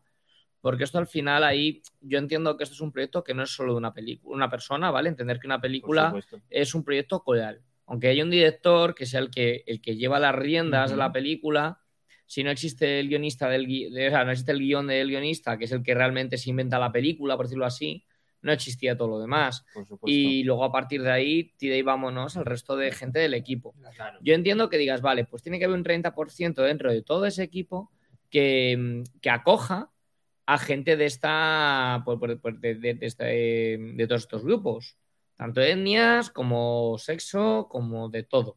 ¿Vale? Vale, eso Sí. lo puedo entender. También puedo entender que dentro de, de lo que es el reparto coral, tú digas, oye, mira, tiene que haber por lo menos pues, pues un mínimo de tal, porque la realidad, pues también es verdad que hay un mínimo de tal. Vale, ok. Pero ya, cuando tienes que obligar, porque Claro. estás obligando Que es a que los protagonistas de las películas que quedan optado nos cada mejor película, ya no por calidad de película, sino por quién lleva el protagonismo, tengan que ser de una etnia o de un o de un, tipo de orientación sexual o de algún tipo de sexo, pues ahí ya me parece mal. Claro. Que tú obligues a que una película tenga que tener una temática Es que ahí de está- una etnia Es que ahí está el principal problema, porque. y de eh, una orientación sexual me parece mal. Claro, es que ahí está el principal problema porque tú puedes hasta cierto punto manejar con cierto equilibrio el tema del reparto, el equipo técnico, lo que es, vemos quién trabaja para ti. Pero con lo que, lo que se refiere a la temática tratada en la película, ahí es donde está lo complicado. ¿Qué vais a hacer? ¿Películas que solo traten sobre temas LGTBQ? ¿Películas que solo, solo hablen sobre temas de mujeres? O sea, es decir, mm, el cine de superhéroes, por ejemplo, se vaya a la mierda porque no hay ninguna temática LGTBQ plus en el mundo de superhéroes. Claro, O sea, no, hay, y- hay a ver, y hay personajes, sí, pero, pero no temáticas. Entonces es como. No, la- la- la serie- la- que la- guapo que el una película de Batwoman. ¿Sabes? No, a ver, eh, viendo lo que pasó con Endgame ya no me extraña nada. Lo que Pero, sí... pero, tío, por ejemplo, eh, no, pero eh, en su día, pues el- la película La La Land estuvo a punto de ganar el Oscar Mejor Película, lo hizo durante 30 segundos, luego no, fue Moonlight, eh, película protagonizada por negros, pero eh, hoy en día, por ejemplo, La La Land no podría ganar porque no cumple estos requisitos. no. Obviamente. Y de hecho, Murray ganó por lo que ganó. O sea, que es verdad que es una película sí. que está bien, pero hombre, realmente eh, tiene más calidad otro tipo de Yo me, películas que están yo me pego con quien sea por decir que Moonlight no hubiera ganado si hubiera sido protagonizada por blancos. Es verdad. Yo- Es una realidad. Y, me pego con, con quien me dé la gana. Dos Pues, cosas que mucho. añadir respecto a esto. Lo primero, que seguramente salgan en cabeza otros grandes premios y que los Oscars Sí. probablemente por opinión pública empiecen a perder criterio, ya no, No, porque los- nos los- gusten los o no sino porque eh, no veremos a nuestras películas. Claro, a ver, era antiguo y todo. Choice. Eh, hace ya años que los Oscars pidieron que Ya, pero- credibilidad y ya. Lo poco que le quedaba sí, sí, lo ya va a perder totalmente. Y lo segundo, verdaderamente donde tienen que solucionar todo esto es en invertir económicamente y hacer a la industria que invierta económicamente en crear academias a lo largo de todo el mundo para que todas estas futuras estrellas que no nacen de una condición sexual, étnica y demás, sino Claro. de su propio talento, salgan. Y si tenemos a alguien asiático, como es Makoto Shinkai, en el mundo cinematográfico, en este caso, pues por ejemplo, el éxito que tuvo Parásitos, muy bien. Sí. Que si tenemos otro, genial, pero que sea por méritos propios, Claro. porque la industria ha empezado a invertir y a educar en otros sitios. Sí, sí, otros No valores. porque voy a Claro. poner a alguien de esta etnia porque sí, para callar la Mira, opinión pública. tenemos que la intentar- mierda. Yo os digo, tiene, que- tenemos que intentar trabajar más la meritocracia que la equidad en ese sentido. Sí. Por una sencilla razón, porque si nos podemos encontrar películas como han sido Aves de Presa, como ha sido Mulan, como ha sido Capitana Marvel. Eh, Como ha que sido- Capitán América tampoco estaba tan mal. Vale, háblame del, per- de- de- del desarrollo del personaje de Carol Danvers y dime si es bueno. Es bueno. Pues a mí me parece una mierda, porque es un personaje que empieza siendo la polla, acaba siendo la polla y realmente no ha tenido mm, nada más que, bueno, sí, recordar su pasado. Pero me parece que es un personaje que no tiene ningún desarrollo, no tiene ninguna caída de dedo, no tiene ningún momento que de verdad le cueste nada. Es pues como Rey. Rey le pasa igual, Rey Bueno, es la eh, polla. Shazam, a ver, eh, Shazam No. tampoco tiene ningún momento de. Sí. oh, de, de, oh, Hombre, morir. eh, hombre te, te- te puedo decir varios dentro de la película de Shazam, pero vamos, Vale. que eso sí que lo discutimos en cualquier momento. Pues sí. Pues, por ejemplo, cuando de repente va a ver a su madre y se le cae el mundo porque su madre no le quiere. O sea, directamente lleva toda su vida buscando. Él realmente quiere buscar a su madre. Y quiere- de hecho, Y al principio, cuando, cuando Shazam eh, se pelea con el malo, con Zibana, le da de hostias. O sea, el Zibana zurra a Shazam, pero de una manera brutal. Y le deja Sí. en el suelo. Vamos, huye. Shazam huye de miedo. Capitana Marvel yo no la he visto ir de miedo en ningún instante de la película. Al contrario, mata naves, ella sola. Por ciencia infusa. Ya es capaz de matar naves. Bueno, desde el principio. Ya, Ya. es brutal. A mí ese tipo de personaje no me emociona. en nada eh, sa- saben volar cuando él le ha costado toda la película saber volar. Sí, pero no es lo mismo un secundario que el personaje principal, te quiero decir. Y aún así eh, es porque tienen los poderes divididos. Pero bueno, sí es Bueno. otro tema. Pero lo que te quiero decir es que estamos generando personajes. Lo pasa con Mulan. Mulan es la hostia porque Mulan desde el principio ya nace con un chi ultrapoderoso Sí. y ya por eso es la hostia. O Rey, por sin sabemos por qué. Bueno, luego ya si ves la final de la película, pues te dicen una excusa mala. ¿Sabes por qué? Ella maneja la fuerza de putísima madre. Claro. Eh, pelea con espada láser, jope, que gana hasta Kylo Ren, que está, se tiró años entrenando para, para poder ser Jedi. Bueno, y es que derrota a todos los aprendices Jedi de, de Luke. Sí, sí, sí. Bueno, zurra a Luke, de hecho, en el, principio, en el momento que destruye el templo Jedi.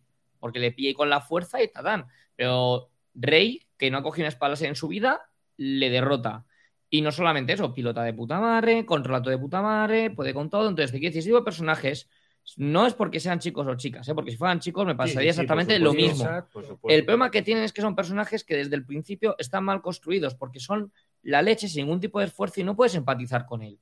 O sea, no puedes empatizar con un personaje que sea la polla siempre, porque tú no eres la polla Por siempre. supuesto. Y son los personajes que luego nunca te acuerdas. Y he puesto estos tres ejemplos porque mantienen el mismo esquema. Tanto Mulan como Capitana Marvel como esta Rey pasa igual. Desde el principio son la leche y todos los demás son muy malos y ya tal. Y vamos a encontrarnos películas más adelante con este tipo de desarrollo. Que la persona de el- la, la etnia, la, la orientación sexual, lo que sea que quieras promocionar, va a ser la polla.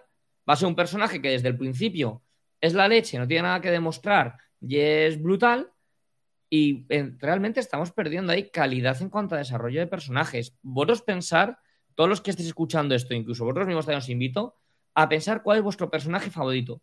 Y, y os voy a preguntar si ese personaje, no me contestéis ahora, no hace falta, pero vosotros me hemos preguntado si ese personaje ha tenido momentos buenos y momentos malos. Sí. Y ha habido Sí. momentos en los que ha estado en la mierda. Sí. Sí. Vale, ahora pensar en estos personajes que actualmente están saliendo. Yo he dado tres ejemplos, hay muchísimos más.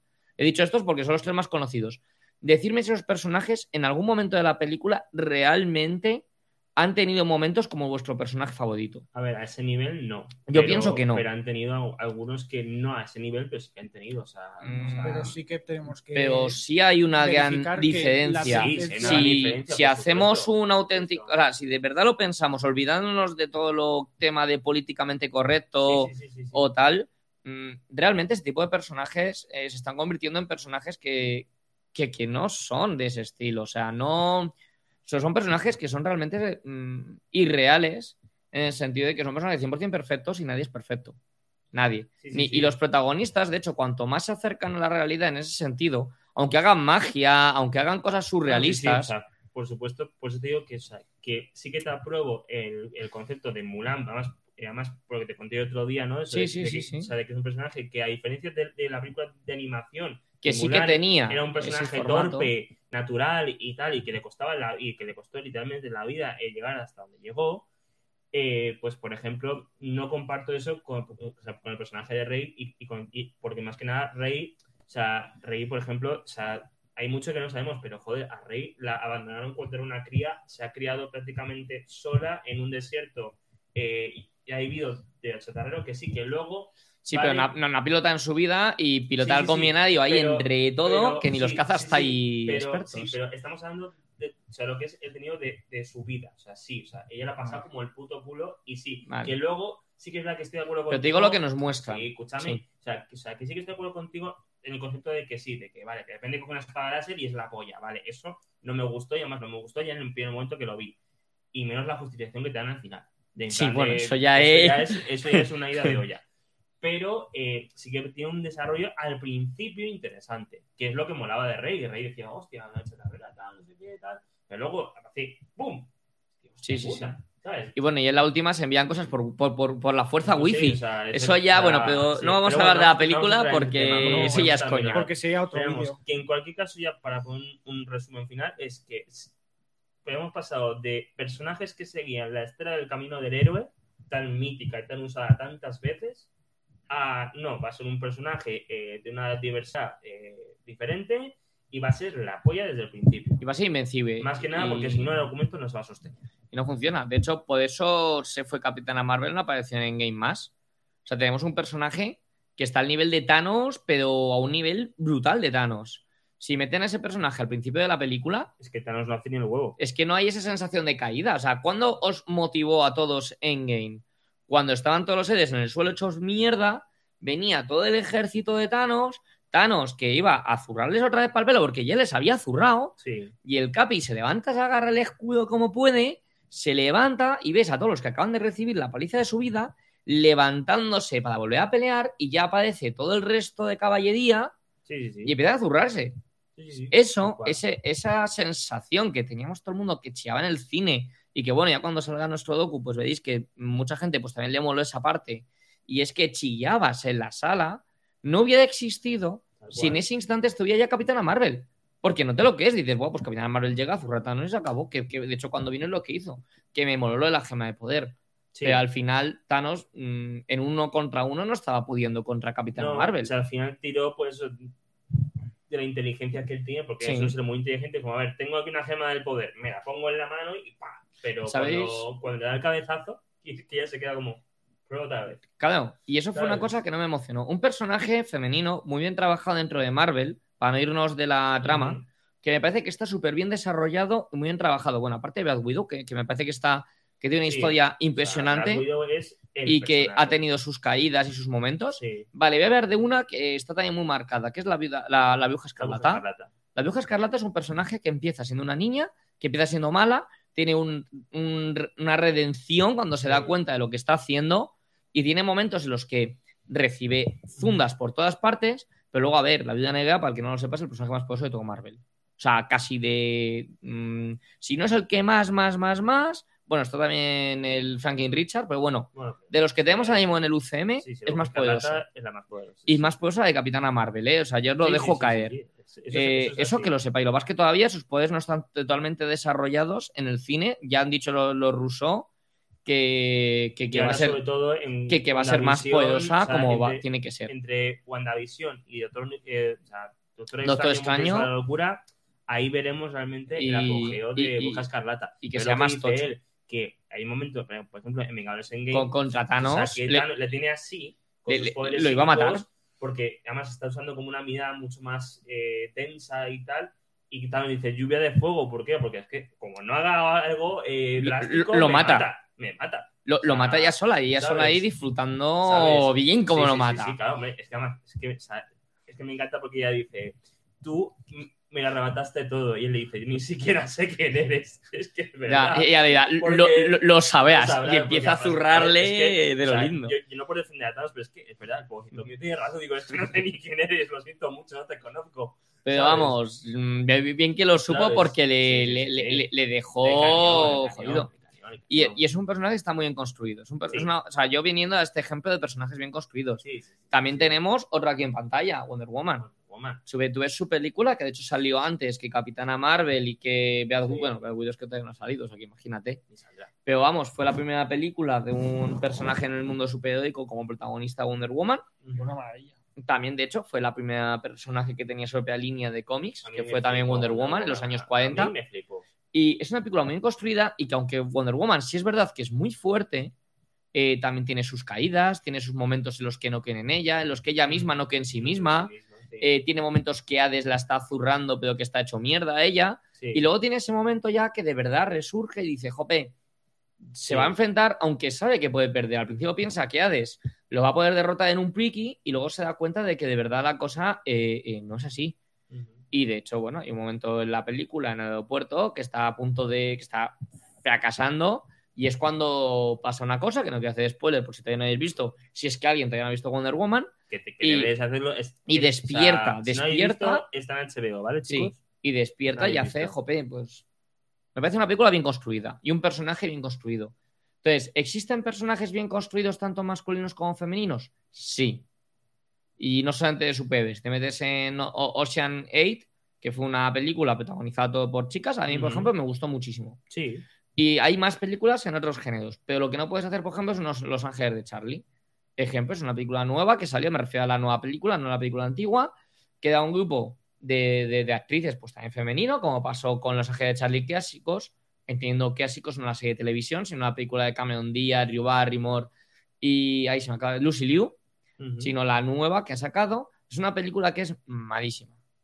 Porque la dirección es mala, o sea, deja mucho que desear. He conocido gente, directores amateur, que hacen mejores películas, yo lo siento. Eh, la trama es horrible, los guiones dan pena y la película de acción, pues yo qué sé, es que es de es que ni en los 90 se hacían películas tan malas. Y luego la excusa es, no, como es una peli hecha por, por, por mujeres y tal, pues a la gente no le puede molar. Pues no es verdad. Porque hay películas, como por ejemplo ya he comentado, eh, tanto Wonder Woman, que la, que la directora es una mujer, es Patty Jenkins, y la protagonista es una mujer que es Gal Gadot, o bueno, tenemos un montón de películas de acción que están protagonizadas por mujeres, eh, Max Más Fury en la carretera, por ejemplo, Eh, o por ejemplo tenéis hace poquito en televisión La vieja guardia, que está en Netflix, que es un peliculón muy recomendado, y la prota también es una mujer, que son películas brutales y pelis de acción que, jope, eh, flipan a cualquiera. Entonces, la cuestión no es buscar, desde mi punto de vista, con esto a cabo, no es buscar el, el que haya una mujer, o el que haya un hombre, o el que haya una persona LGTB, o el que haya una persona de una etnia, sino que sea una película de calidad, que funcione. Y ya, y me da igual lo que me pongas delante, pero por favor, que tengan calidad, que tenga un desarrollo, que de verdad se curran a los personajes. Y si de verdad eso lo hicieran, no tendría que haber ningún problema con los Oscar. Pero me vuelo mierda. No, sí, sí, por supuesto. Ya. Pero bueno, ya veremos qué pasa, porque bueno, esto de aquí hasta dentro de años no veremos. Y la academia también es muy conocida por recular con cosas, porque ya recordemos el año pasado cuando quisieron meter esa categoría nueva de, Ah, sí. de películas más populares. Sí, a lo bestseller, Eh, pero de sí. película, la más Cuando el El, año... el- el este era el no sé qué del público, ¿no? Sí, sí, sí. Será como una la- película, será como una categoría que votaba el público durante todo el Sí. año. y Entonces, pero bueno. Y luego también, eh, año- el año anterior, querían eh, suprimir todas las especialidades técnicas de los Oscar. En plan, el premio existía, pero que en la gala no se mencionaba. Sí. Entonces, quiero decir, que son muy conocidos por recular. Así que, mm, A ver qué pasa. A ver qué pasa. Pero bueno, vamos a pasar ya a la siguiente sección con Aitor. Sí, que se nos va sino el tiempo, que yo me enciendo con este tema, sí, ¿eh? yo también, por eso. No... Es que me, me- me fastidia cuando mm, pierden la calidad y piensan en tal. Aitor, todo ver, tuyo, bueno, tío. Bueno, bueno, bueno. ¿Qué pues, nos tienes que contar de, de- de esto que ves Tras mucho tiempo de incertidumbre y a veces sequía en algunas cosas, eh, tenemos septiembre, una vuelta de vacaciones muy interesante con novedades, algunas esperadas, Ah. otras esperadas hace mucho tiempo y otras que la verdad sorprenden. Esperadas hace mucho tiempo y que por fin, sí, o sea, sí amigos, no es broma. Sakura Car Captor, ¿En serio? cómodos. No, me- no me lo creo. No me lo creo. Norma no me lo ha traído. Venga, hasta luego. Adiós. Com- cómprame uno. No, Pero sí, sí, chicos, por fin nos ha llegado. No sé cuándo llegará el siguiente, que pero no está, que me has timado. Un año ¿Cómo que después estás? Este no se puede comprar. ¿Cuándo se va a comprar esto? yo ya lo tengo, lo tengo físico, ya está en las tiendas, Sí, sí, mentira. lo tenéis en tiendas como Akira Comics, como Impact, como eh, Omega. eh, también seguro que lo tendréis en Norma Comics en Barcelona y, y en otras tantas. Estarán en todas, seguramente. muy bien porque la verdad es una edición muy esperada por el color, la portada, los 10 euros que vale cada tomo, una recopilación, pero Norma, por favor, ponte al día con ella porque ya está 100% en Japón, en Estados Unidos prácticamente lo mismo y Sí. aquí no nos podemos permitir dejar una serie que ha tenido el tirón con Clear y que, que- que podía haber vendido mucho más y que ahora seguramente, por no solamente la situación económica, que también, sino por el olvido, va a vender menos. Sí. Entonces, Sakura Car Captor no se merece esto y yo creo que ahora sí que se tienen que poner las pilas. Sí, totalmente de acuerdo. Además que yo estuve en Portugal, que bueno, tenéis un vídeo de las tiendas de Portugal, y es que allí tenían de en americano en formato realmente era como un cartonea, un comic book americano, tenían ya los tres primeros ahí con que incluso te incluía la edición cartas de Sakura, que aquí por ejemplo no se han metido. Entonces, chicos, poner las pilas. Se supone que el 2 pues ya ha salido, el 3 se supone que sale ya en nada, el mes que viene, ¿no? Según su lista de Norma, que bueno, la lista de Norma, mm, te digo yo lo que hago con ella. Sí, la lista de Norma no os fiéis mucho porque la verdad esas novedades no se cumplen mm, con ci- 100% de rigurosidad. Entonces, eh, va en función de cómo van las ventas y otras cosas, pero como algo que es un pepinaco, que es Sakura Card Captor, que engloba no solamente a un público reciente dentro del manga y el anime por la serie nueva que ha salido hace nada, sino por todo el anime y el manga clásico, no se puede quedar en Joder. pausa. Es como, por ejemplo, el tema de Sailor Moon con Selecta Visión y también me voy a meter con la industria del anime, no puedo evitarlo. Vale que haya habido un problema a nivel mundial, vale que haya habido un problema con lo que y con la autora, pero es que en España llevamos demandando eh, tanto Sakura Card Captor, la de serie clásica, como Sailor Moon, mucho tiempo. Sailor Moon la No. tenemos en manga y la tenemos bien actualizadita con todas sus eh, sagas y, y demás. Pero anime sigue faltando. No podemos permitirnos esto sabiendo que hablando y solucionando las cosas con los japos funciona. Y, y es así. Pregúntale a Norma japoneses por, son los- por el segundo comité de de Sabrina. mollera, ¿Dónde pero está? cuando hablas mucho con ellos, se acaban abriendo. Y yo creo que lo del anime es que algo que hay que desbloquear. Asúmelo. Sí, totalmente. Ah, chicos, Wismichu 6 y 6 Infernal nos saluda. Para Wismichu. Hola, Hola, Wismichu. Wismichu, ese es infernal. Eh, Que después de soltar toda la bilis ya con esto, y no podemos evitar que sí, tenemos un segundo tomo precioso y muy bien editado. Debe ser el Entonces, tercero. Hay- yo la, hay, la tengo hay todo- rencor en la mesa, ¿eh? Os Lo- veo, tengo. con- os veo con resentimiento. una mala ¿eh? Pero hostia. bueno, una vez Ah, acabado esto, mía. vamos a continuar Está- con las cosas. temblando, Tony Stark. No, sabes los Es que vamos, eh, es que eh, me, me encienden y, y es que me buscan. No, ya, ya lo veo ya. Eh, Bueno, pero vamos a meternos con cosas que son positivas y yo creo que ahora mismo Viene eh, bien. eh, viene bien.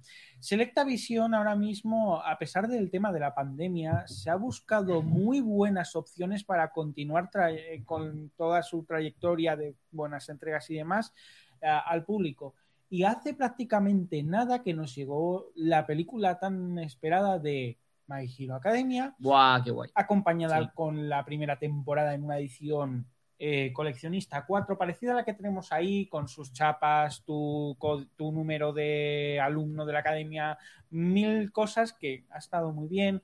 Han seguido promocionando sus simulcast, eh, obviamente condicionados al estreno de anime en Japón, que se ha paralizado un poco, pero seguían ahí. Y ¿Qué te una de las la peli? Eh, bien, me pareció muy buena, la verdad. Es una película que si todavía tenéis algún cine que la está proyectando, yo la recomiendo. Eso sí. Cinesa, creo que sí. Eh, obviamente, a ver, no es que sea una gran novedad eh, ni que sea algo que puedas decir, vale, es lo último como nos pasó con. Dragon Ball Super Broly. Pero sí que está muy bien, o sea, es My Hero Academia, es acción, es algo fresco que nos llega a los cines y eso ha empujado mucho. Ha habido un montón de gente que lo ha estado comentando. Y gracias a eso, Selecta Visión también se está ganando un público que quieras que no le mantiene el mercado y le permite sacar ediciones como la que vemos ahí en pantalla de Goblin Slayers. Parece ser que Selecta Visión, en vez de traer ahora los eh, famosos Digipack que se nos doblaban por todos lados, ahora están trayendo una nueva edición coleccionista que cuesta 60 euros, que te incluye, en este caso, una caja tamaño A4 que te protege el pack de Blu-ray sencillo, te viene postales tamaño A4, te viene chapitas o te viene una placa identificadora o la banda sonora o más extras. Problema que tenemos, el espacio, obviamente. Esto es algo que el coleccionista tiene que lidiar con ello, pero Bueno, ganamos pasa. en calidad. Siempre pasa. Es Yo más- viendo cómo coño voy a meter otra estantería para películas porque ya es que no Para más espacio, o Inri, sea, Selecta Visión sacó dos ediciones de esta película. edición coleccionista. ¿a dónde? Una edición por 60 euros que te incluía lo que es Goblin Slayers, una serie bastante esperada con todo la completo, la plaquita, las postales y el libro especial. Y además, en colaboración con Ibrea, por un poquito más, creo que eran 10, 15 euros, te venía la novela, pósters y otras cosillas. Con lo cual estamos viendo que está cambiando el mercado. También nos pasó con la serie de Fran, eh, de Fran X, que nos pasó lo mismo.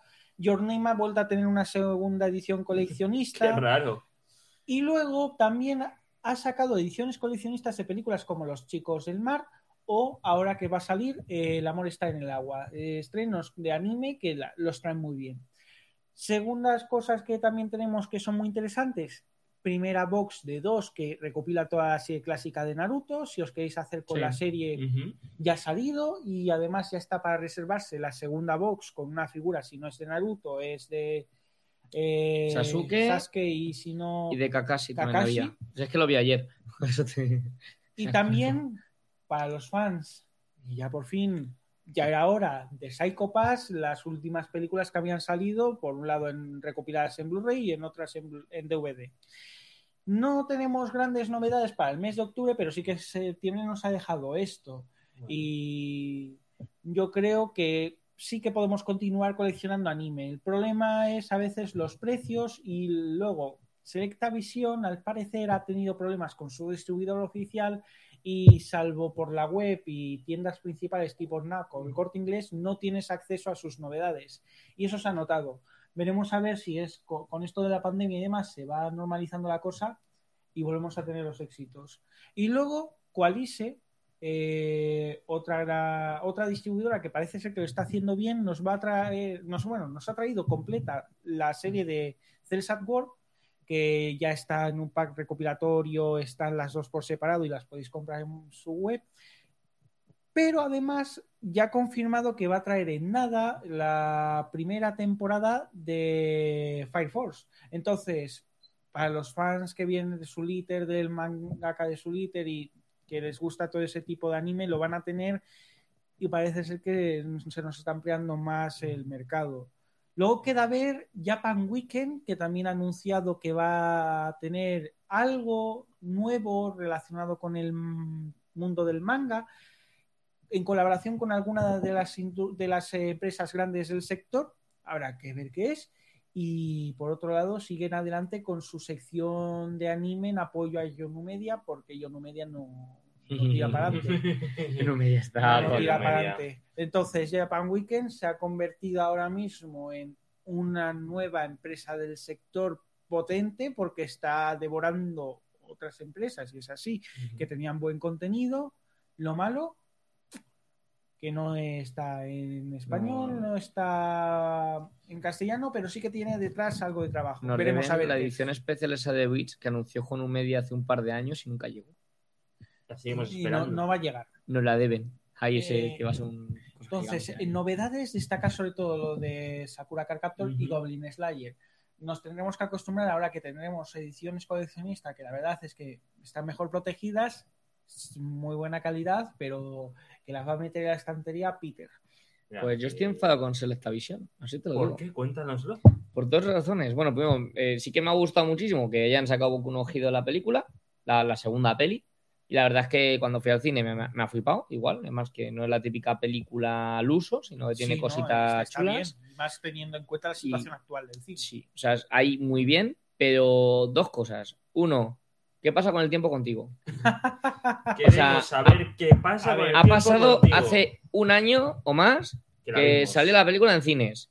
¿Dónde está? Eh, El tiempo contigo viene hasta en, mucho. hasta en Estados Unidos está editada. O sea, Viene- yo- quiero mi pack de, de Your Name y tiempo contigo. Lo Sí. quiero y lo necesito en mi vida. Eso. Todos queremos el pack ¿Por qué no de. bueno, queremos la película de Sí, Tiempo Tiempo contigo, Contigo. ¿Dónde está? en edición física. Lo malo es que viene en parte condicionado por la eh, edición física en Japón. Y hasta que no tenga. Selectavisión una confirmación 100%, yo creo que desde Japón, y que no tenga un distribuidor que le haga tener en todos los sitios Siempre con eso. a Amazon incluido, que Amazon tiene problemas para recibir, fíjate, Amazon, Amazon tiene problemas para recibir las novedades de Selectavisión, donde poder venderla no creo que la saque. Joder, O sea, pues- igual es una novedad de cara al año que viene. Pues estaría muy bien que la sacaran, porque el tiempo contigo fue un exitazo y. No, fue un pepinazo. O Y, jope, que es que han eh, editado cosas que son más modernas del tiempo contigo y el tiempo contigo se ha quedado atrás. no, ya, eh, o- obviamente, no sé qué, a qué están esperando, pero es como un poco lo de Yo, yo, Sailor Moon, yo que no voy- seguimos esperando una edición que nunca llega, Ya, es que es eso. que y, se nos está y- pasando y- el y arroz. segunda cosa, ¿por qué si cuando Boku no Hero pues ya tenía su fecha de lanzamiento y tal y se retrasó por lo de la pandemia, pero ya nos la han puesto, ¿qué pasa con Digimon? La película de Digimon iba a salir en abril.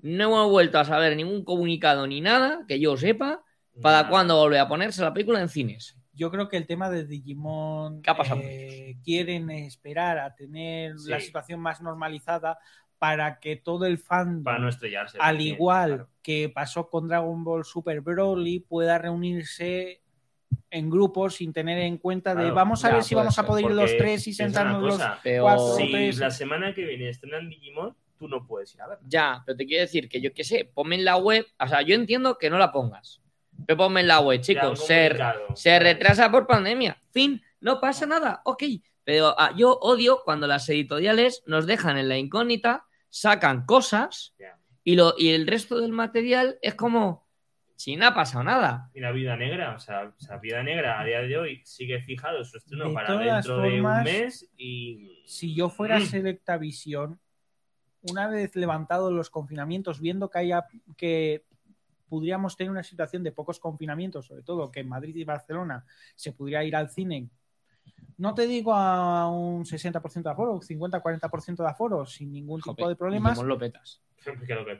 y teniendo la situación de que no están estrenando nada bueno, ni nada Es que no hay nada en el nuevo, cine ahora, tío. ponerla, porque así da igual, te va a verla hasta Peter que ve las películas Joder, y- de vaqueros que ponen Y, en la 2. y es que ha dado un punto ideal porque ahora mismo eh, está saliendo la nueva serie, Sí. Llevan pocos episodios de, de este remake que han sacado, bueno, reboot de, de Digimon Adventures, y jope, No, que, que- que está muy guay el, el, este, el evento, este- o sea, la nueva serie está muy chula. Y obviamente Pues es un todo está condicionado al 20 cerrar. aniversario. O sea, esto no es que sea Claro. algo. eh, no es que sea algo más de Digimon. No es que estamos poniendo punto y final a algo que empezó hace 20 años, que marcó la infancia de muchos y que pone fin a la historia original. Claro. A mm, los Sí, sí, sí. A- chicos, a, los primeros niños a los- elegidos. primeros niños elegidos que, a ver, que, se es anime, sí, pero es una serie de infancia. Son es- nuestros niños, joder. Son nuestros niños Es elegidos. como, por ejemplo, si Dragon Ball Z Sí, no hubiera tenido un fin y te quedas, ¿qué, qué coño has hecho? Pues lo mismo. Lo que pasa es que la situación es- condiciona esto, lo entendemos. Obviamente la página web de Celtavision no es el mejor sitio donde ponerlo. Hombre. Esto lo que tendrían que hacer es ponerlo en redes sociales. Obviamente. Pero eh, supongo que algún día Javi Puertas, que Ah, es el encargado eh, del departamento cinematográfico, hablará de ello. Yo espero que, si no es para este año, principios del que viene, como muy tarde, se estrene. Hombre, porque es que ojalá. si no, merecería la pena estrenarlo. Quizá con suerte para la próxima primavera. Ojalá. Porque en invierno no van a hacerlo. No, pero Y que- después del invierno, la época más apropiada para estrenar algo importante es primavera. Porque luego en febrero, marzo.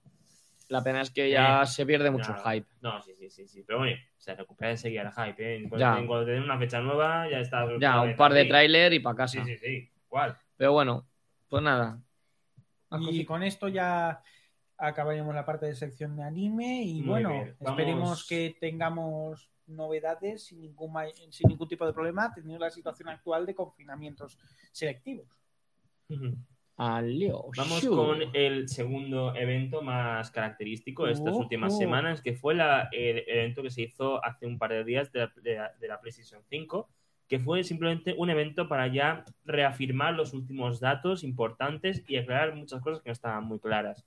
Lo primero que se ha dicho es la fecha de lanzamiento de, de la consola. A España llegará el 19 de noviembre, una semana después que Estados Unidos, pero bueno, es lo que- Se supone que PlayStation 5 eh, se estrena así para competir en los mercados de... Sí. Bueno, Japón no tanto, obviamente, pero en otros países como Corea del Sur, eh, Nueva Zelanda y Australia y Estados Unidos, donde hay una competencia y ahí quieren sacarla a la vez, sobre todo por el hecho de tener las dos a la venta. Ujú. Imagínate que tú, por ejemplo, tienes a la venta ya la Xbox y la puedes comprar y la PlayStation no. Te vas a ir a la Xbox Ya. porque empezar a jugar ya la nueva generación.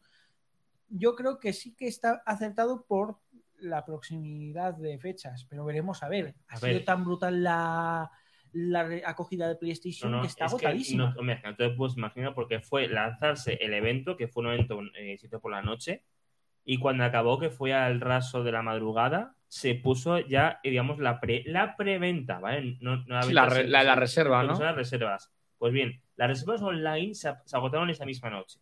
Yo, que ya tenía palabrado con mi tienda de videojuegos eh, favorita, eh, que, me, que me comentaron hace unas semanas cuando fui a comprar mi juego, los Avengers me dijeron, oye, que estamos haciendo una lista de, pues, De gente que quiere reservar. de ¿no? gente que quiere reservar la consola y tal, me das tu número y cuando estén te llamamos y te vienes cagando leches. Bueno, me llamaron, estaba yo literalmente en calzoncillos, me vestí, lo primero que cogí y tardé 11 minutos en estar en la tienda, de aquí a Callao, 11 minutos, que no sé ni cómo lo hice.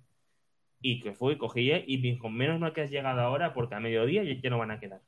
Y dijo, la gente va a llegar después de comer y le damos a decir que no hay y no sé qué coño vamos a hacer. Es más, en mi punto de venta habitual, como no saben el stock que les va a llegar, eh, han hecho lista de espera y es verdad, ahora mismo con la situación de pandemia no sabemos cuántas unidades se van a No, hacer. no, eh, fue la hostia. Xbox En- está jugando Y, y yo que soy pobre y no gasto en cómics, no reservo.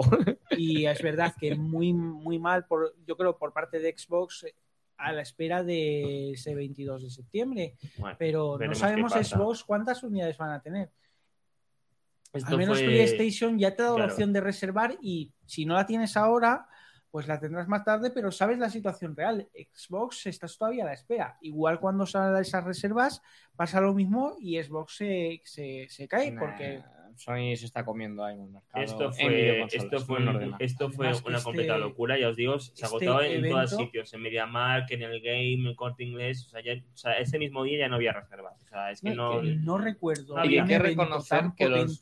Los dos eventos este. que ha habido PlayStation, que ha tenido dos. Sí, los han hecho el primero, de hecho, lo cubimos tú y en directo. Sí, fue a finales de agosto. Sí, y hicieron luego es. como es- trailers y tal, y este que ya para más este no datos y tal, y muy bien Y, puesto, hombre, los dos son mucho mejor que el que hizo Xbox. Hizo uno, uno, uno entre medias de estos dos, hizo Sí. uno de Xbox. Y le da mil vueltas los dos eventos No, está claro que este año Sony se va a follar. Tenemos a que tener en cuenta, primero, que Bueno, aunque sí. haya una edición digital de la nueva generación de Xbox, es muy, muy- mucho más baja en calidad que la Xbox Series X y que sí, PlayStation te ha sacado la misma consola sin lector ya. y con lector, ahora pero con la misma también. potencia. Estamos hablando de nueva generación, no una consola a medias entre la generación actual y la siguiente, que la Xbox Series S no es nueva generación al 100%, es puta Eh, Raquel Sánchez Soler nos saluda. Hola, Raquel. Un saludo, Raquel. Sánchez Soler, ¿qué tal? buena. Que me gustan los apellidos largos. Raquel Sánchez Soler. Me gusta. Nada, Y además presentando juegos third party como estos, Sí, sí. además de la sorpresa de- del primero. Que Ya, es, de Hogwarts uf, Legacy, ya, uf, ya. Ya, tengo ganas de bueno. Uf, bueno, uf, al lío. Continuemos. Como os he dicho, fecha de lanzamiento 12 de noviembre en Japón y Estados Unidos y luego ya 19 el resto del mundo. Eh, precio, porque con esto hay muchísima especulación. La gente decía, no, 800 euros, 900, tal. Y al 500. final ha ido muy bien. La edición estándar, la básica, va a ser eh, 399 euros, o sea, 400, ¿vale? no está mal. Y la. No, perdón, 499 euros la edición estándar. Ah, sí. y, vamos, para redondear, 500 la estándar y 400 la edición digital. ¿Vale? La gente se ha sorprendido mucho teniendo en cuenta que la edición digital se ha pedido incluso más que la, que la estándar.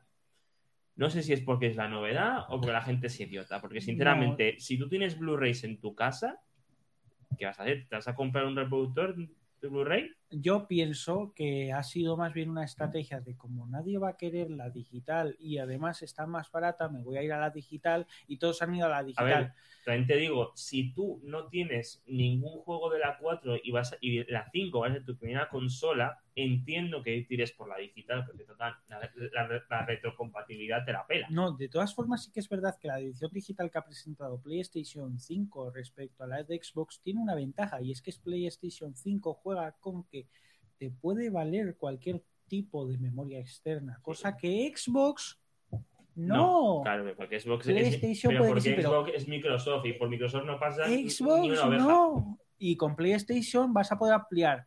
¿Qué pasa? Que todos los juegos físicos que tengas de la PlayStation 4, que el 99% del catálogo se va a poder jugar si no es por actualización gratuita eh, por disco, lo vas a perder. Además que siempre a mí me gusta tener el disquito Hombre, con claro, su carátula y todo. y tal, claro. no, y- y- y O para ver películas en Blu-ray. o sea, yo, sinceramente, yo soy muy poco gamer, pero me gusta jugar a lo que juego. Pero uso el 90% de las veces la Play para ver películas o para ver series. es que es una Entonces, central de entretenimiento. mm, lo siento. Y llevo así desde la PlayStation eh, 2 que se podían poner películas. ¿Vale? O sea que no nos tengo los huevos. Luego, el siguiente dato importante, que también había mucho revuelo con ello, es que los jugadores que estén suscritos a, a PlayStation Plus eh, se podrán eh, descargar e instalar de lanzamiento en su PlayStation 5 juegos como Uncharted 4, Bloodborne, God of War, Persona 5 o Resident Evil. ¿Qué quiere decir esto? Que en PlayStation, o sea, iba a decir PlayStation Plus. Sí, en, o sea, en PlayStation Plus habrá un catálogo de juegos de la 4 que tú te podrás descargar gratuitamente. Pero no son todos los juegos del mundo. Serán unos Los- juegos que ellos consideren. Mm, Casi básicamente se van a tirar a la PlayStation Hits. Claro.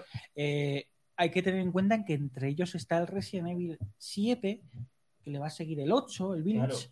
está el God of War, que le va a seguir el 2, que lo anunciaron, está el Uncharted, que le va a seguir la producción de su película, o sea, Claro. grandes Entonces, títulos que te vienen gratuitamente, que te los están bien, regalando. Está muy bien. Y no olvidemos que, que la, la- la PlayStation 5 tiene retro, retrocompatibilidad con la 4, solo con la 4, ni con la 1, ni con la 2, ni con la 3. Solo con la 4, que esto también se ha querido hablar muy, muy seriamente. La gente decía, no, si yo tengo un juego de la 1, tal, puedo jugar. No, No.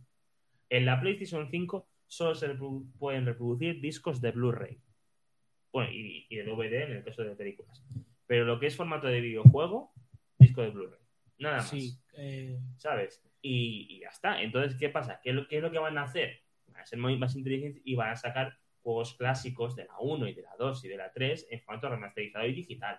Imagínate, te-. ¿sabes? Te dicen, imagínate un día, te dicen, oye, que te sacamos un pack de 25 euros y tienes Hércules, Atlantis y yo qué sé, y, y Bugs Bunny, clásicos de la 1, por 25 pavos, ¿los quieres? Los, los tienes.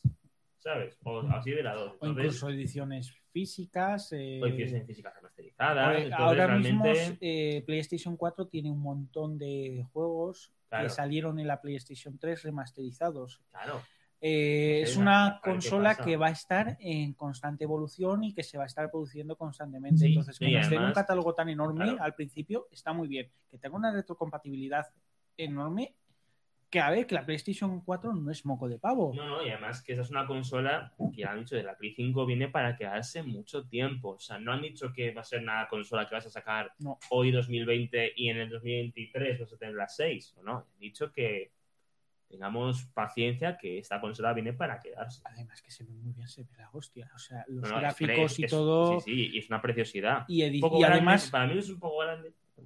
Eh, ¿cómo, cómo lo lleva gráficamente y en potencia y además visualmente? Porque hay Mm. que decirlo, a la Xbox me parece una ver, castaña cuadriculada. Ahora, ahora lo veremos en los trailers que he traído y, y el gameplay de, de, pero hay calidad, eh, aquí hay calidad. Sí. O o sea, yo precisamente ah, estaba ansioso a ver este showcase porque es- eh, estaba cantado que PlayStation iba a jugar con nosotros de la manera que, ma- que PlayStation más quisiera y ha jugado con nosotros y nos ha dado pim pam, pim pam, Final Fantasy, Devil May Cry 5, eh, Demon Souls, Resident Evil 8, Hogwarts Legacy, Spider-Man Morales, pum, pum, pum, el PlayStation Plus con todos eso, o sea, y no paraba, y no paraba, y al final te lanza el God of War 2 y dices, venga, va, ya, ya nos vamos, o sea, porque no tienen abierta la tienda ahora mismo, que si no te la reservaba ahora mismo. O sea, Tal cual. lo han jugado muy bien, o sea, muy bien. Y, y estas- esta generación yo creo que la va a ganar PlayStation. Sí, sí, está claro. Así que, así que vamos allá a Sí. gozar lo máximo con los tres trailers más, eh, más destacados de este último evento, que fueron el de Hogwarts Legacy, Resident Evil Village o- 8 y Spider-Man de Miles Morales, que eso ya personalmente eh, le tengo yo muchas ganas después de la tremenda decepción y fiasco que ha sido Vengadores. Os he, mm, esta, esta desaparecido un segundo de, de pantalla porque he intentado recoger un poco la iluminación para que veáis bien todos los trailers. El de Village Spearman se va a ver, yo creo que perfectamente. El de Harry Potter Hogwarts a lo mejor os fastidia un poco la luz, lo siento. Es lo que hay. Luego intentaremos poner los, los trailers, sino también en la descripción de, de- de la radio. Pero que sepáis pues, que lo hemos intentado. Y, y ahora no lo estáis oyendo yo, sí. Un segundito. Es que lo quiere todo para él. si es que no puede ser esto. Que me da vergüenza. A ver, a ver.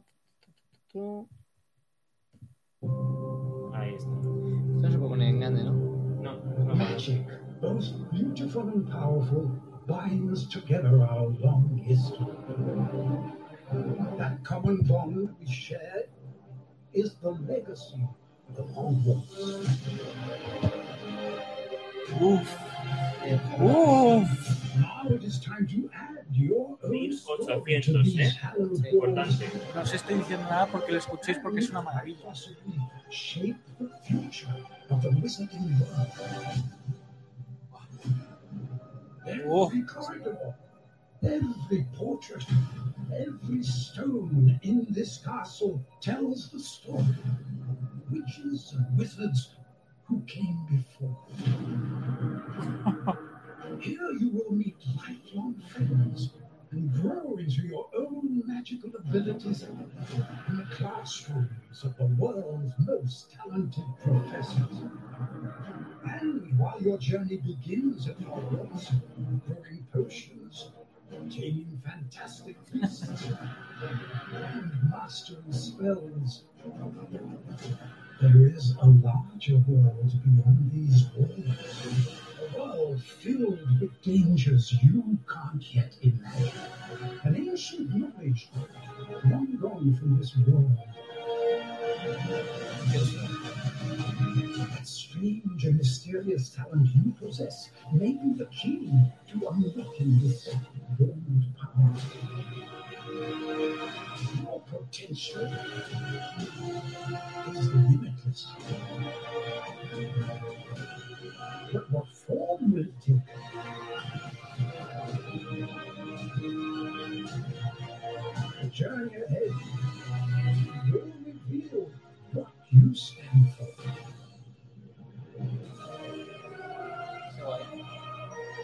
si es canon el 2? choices you make now will define the legacy of Hogwarts. Qué guay. Es canon, es canon. O sea, está confirmado que es canon y. Bueno, está dentro de Wizard Wars. o Lo más importante de este juego, y hay que tenerlo 100% en cuenta debido a las últimas controversias en torno a la autora original de Harry Potter, J.K. Rowling, es que J.K. Rowling va a tener poco peso dentro de la historia de Hogwarts Legacy. Y eso, en mi opinión, como gran fan de la saga de Harry Potter, lo veo bien, debido Bien. a que animales fantásticos, cómo se está llevando la saga y cómo se está llevando el guion, escrito al 100% las dos primeras películas por J.K. Rowling, corría peligro de desvirtuarse una saga que igual se estaba llevando mal estos últimos años. Pues yo no estoy de acuerdo, mira tú. tampoco. Los crímenes de Grindelwald Ya, ya, pero- están bien, pero el hecho de que, por ejemplo, te cambien algo como que la profesora McGonagall, que no estaba sí. Sí. en ese momento presente, la hayas hecho nacer no sé cuántos años antes, Sí, pero a ver, una cosa es la película de. O sea, que Animales Fantásticos en esto puedo estar de acuerdo que es horrible. eh, A ver, está- yo horrible está- no. Bueno, horrible no, Pero- que está mal hecha porque, porque lo que tú dices. A ver, hay fallos, hay fallos. incongruencias, pero que aparten a J.K. Rowling de un proyecto como este, que es un videojuego sobre el universo que ella misma ha creado, pues no me parece bien porque, a ver, no digo que tenga eh, 100% de peso, pero que una, una, una, una, a ver, una mano tendría que tener. Esto Hombre, luego sí. se verá exactamente cómo va evolucionando, pero el peso que pueda tener o no JK Rowling va a depender mucho de cómo ella quiera dirigir la saga del universo Claro, claro. de Wizarding A ver, pero yo creo que ahí estamos hablando de dos cosas distintas. O sea, yo creo que, mm, o sea, JK Rowling en su controversia o todo lo que ella haya puesto en Twitter o tal, tiene que ir aparte. Y luego, ¿te puede gustar Animales Fantásticos o no? Que ahí hay opiniones como los culos, como no tiene el suyo. A mí, por ejemplo, a mí sí me gustó. Yo, por ejemplo, sé que Alberto hay cosas que no le molaron de Animales de Criminals de Grindelwald porque ahí juntos y lo estuvimos comentando. A mí la película en general sí me gustó, tiene cagadas. Eso sí, el primero que, que las desvela, porque de hecho en el propio cine le dije a Alberto lo de McGonagall en plan de, tío, esto es una cagada. Y luego lo estuvimos comentando y bueno, también lo estuvo diciendo Albert, Aitor.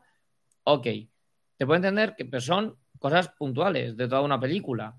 Pero ya tanto como para decir... mm, No estás en el proyecto. no estás en tu propio mundo que estás creando, pues es como si a Gallego le dicen, no, eh, tu- la continuación de Memorias de Dune o la adaptación al videojuego te la hago yo Y tú no vas a estar en nada. y no tienes nada que ver con ello. Pues hombre, Lo mm, más seguro- no lo veo bien. Lo más seguro que pueda pasar en un primer momento es que hayan escrito un guion basándose en todo lo que ya se ha desvelado del mundo de Harry Potter y también en Potterhead y que J.K. Rowling vea ese guion y lo valore y haga añadidos. Eso Ah, sí. ahí sí, claro, porque o sea, es a ver, formas- claro. Que esté como Legacy lo entiendo. como videojuego Pero si es canon, tiene que es estar dentro. una de revolución.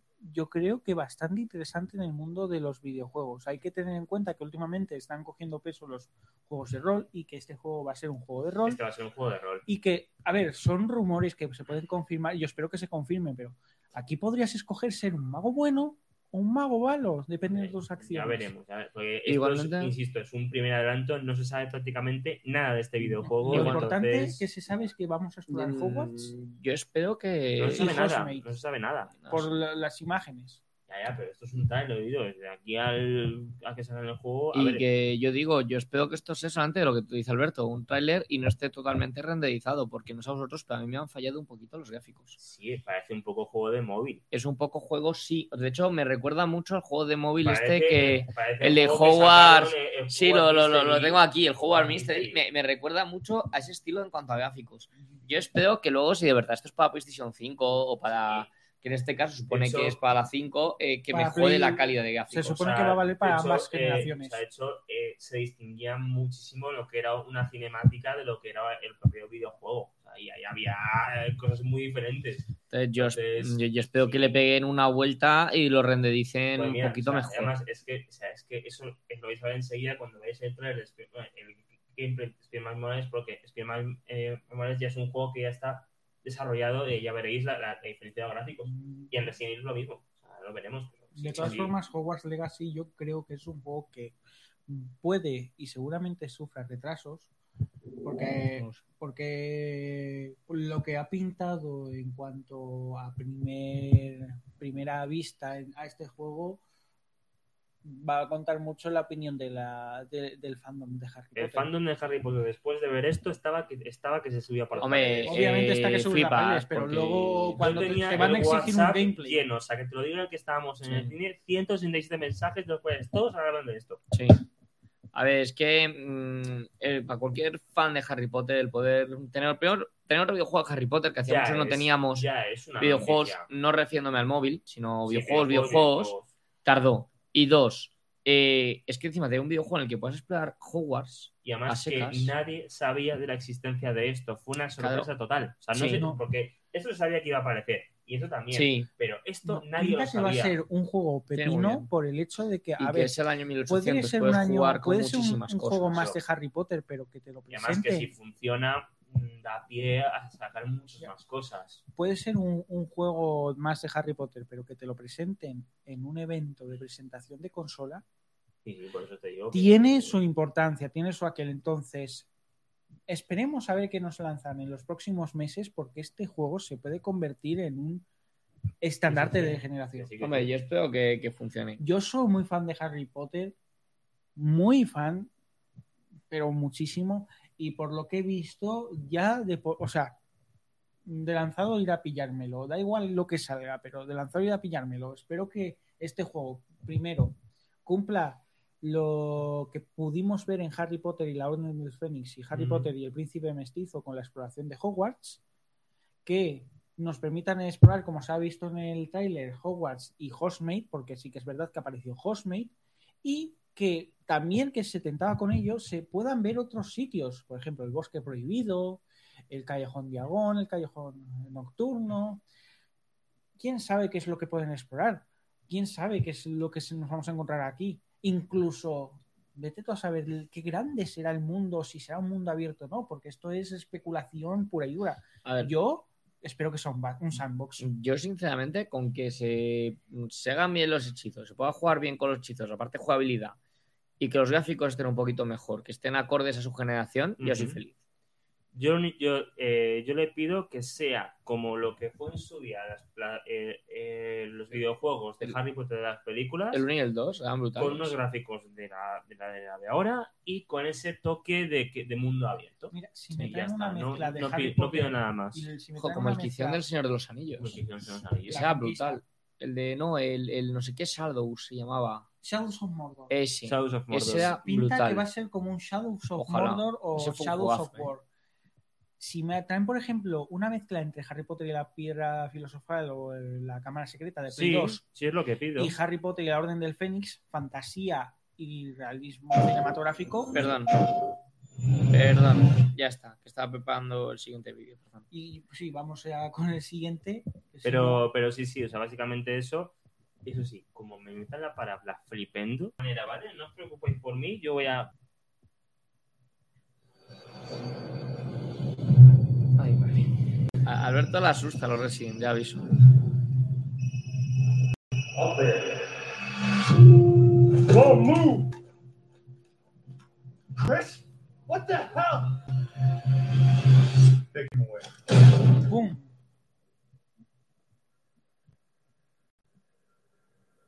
Uf. No Lo puedo peor- evitar pensar en el Resident Evil 4 cuando veo esto. ¿eh? Lo peor es que me lo quiero comprar. Que alguien me pare, por favor. In life and in death, we give glory. The bell tolls for us all. They're coming again.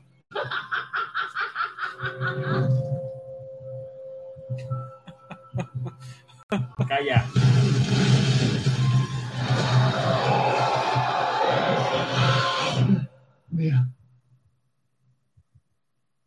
No, no, no, no, no,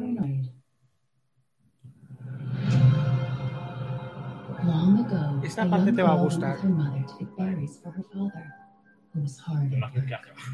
Esta parte a mí me recuerda mucho la parte así que cuenta la historia. A Tim Burton. No sé por qué. Sí. Yet determined to find the Hombre, la animación the es muy bartoniana. O a lo cola de Neil Gaiman cuando hizo la peli. Mother's worried cries faded fast as the girl ran on, over vine, under branch, and into the forest deep. Muy guay.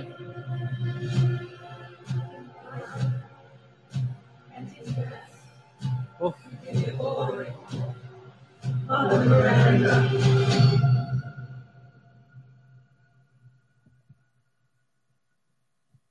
It's just a local tale.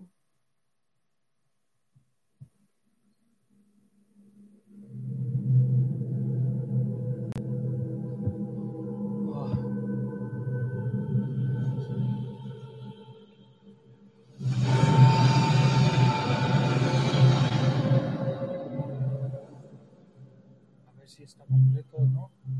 Sí, sí.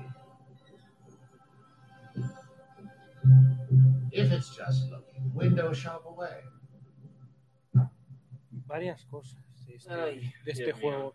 A mí me recuerda, o sea, está genial porque aparte de continuar con lo que nos- la maravilla que fue el 7, me recuerda mucho a lo que se veía en juegos como Resident Evil 4 de carga de puzzles maravillosos, personajes, la hostia Sí. y, y paisajes. Y lo más importante, el último personaje que hemos visto en este trailer me recuerda mucho al comerciante, o sea, tanto la bruja como este me recuerda al- a la figura del comerciante del Resident Evil 4. Igual me estoy equivocando, pero No tengo ni idea. Yo solo sé que yo me lo quiero comprar, pero es que voy a sufrir mucho. Entonces, pero sé que si hago gameplays de esto va a ser muy divertido. Sentimientos divertido. encontrados. Porque me atrae mucho la estética del videojuego. Tiene una estética muy guay. Esa estética a los a H.P. Lovecraft y no Sí. sé, Tim Mira. Burton, hay muchas referencias. mira, Pero Capcom Sí, se, se la ha mm, sacado. Lovecraft, eh, Barton, como tú dices, y no Gaiman se ven. Claro, Y- es un cajeta. Y me O sea, recuerda un poco a películas como La Nieve, del, Sí, Stephen bosque, todo ese estilo de Sí. película de Stephen King. Entonces, a ver, yo lo compro, pero alguien juega conmigo, porque si no. Venga, yo juego contigo cuando pueda. Es que, joder, ¿sabes? Es que no, no. O sea, yo lo paso fatal con estos videojuegos. Bueno, vamos a pasar algo más. Sí, vamos a. Esto ya no es trailer, esto es gameplay de Spearman, que son 7 minutos. Eh, no vamos a ponerlo entero, ¿no? ¿O sí? Eh, vamos viendo y, y si vemos qué tal, pues lo quitamos. Vamos, vamos viendo. Bueno, ahí tenéis el logo de PlayStation con todos los juegos más chulos suyos. Mm. PlayStation Studios ya se ha montado ahí. Gracias. Sonic. Qué maravilla de estudio. Y es que encima el gameplay que han mostrado de este juego ha sido la hostia. Me encantan las texturas. Dang, I'm late for Mom's rally.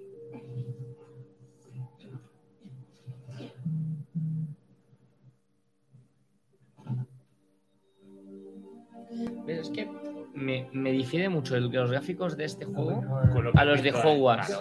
Por eso digo, o sea, que sí, que son que es un videojuego, pero no sé, le veo como con más calidad de gráficos. Pero ten en cuenta porque solamente este juego está, está todavía en proceso de creación Claro, tendrán que y, este Y eso está ya está terminado. para salir. No, este está terminado, este en, en un mes sale. Bueno, en dos meses. Sí.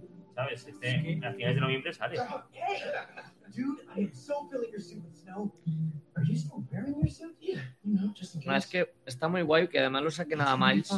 Porque Miles es un personaje que se ha puesto muy de moda gracias a la Sí. película. Y.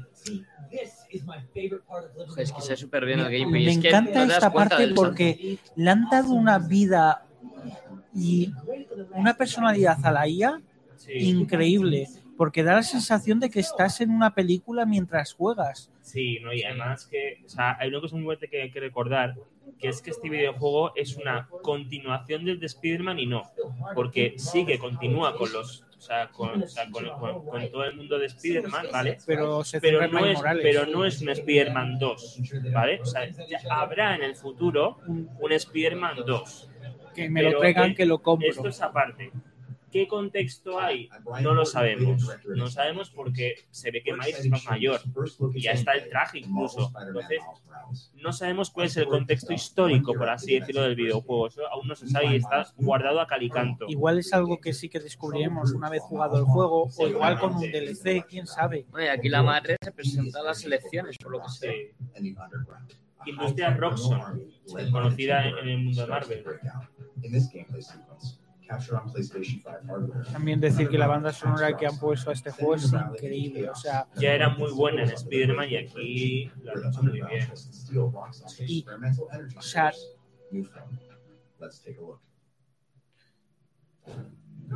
Jugar en el puente es algo muy guay porque no, en, en el anterior juego no hemos jugado cosas en el puente. El puente era una cosa que era para circular, pero no para jugar. Entonces, es bastante interesante.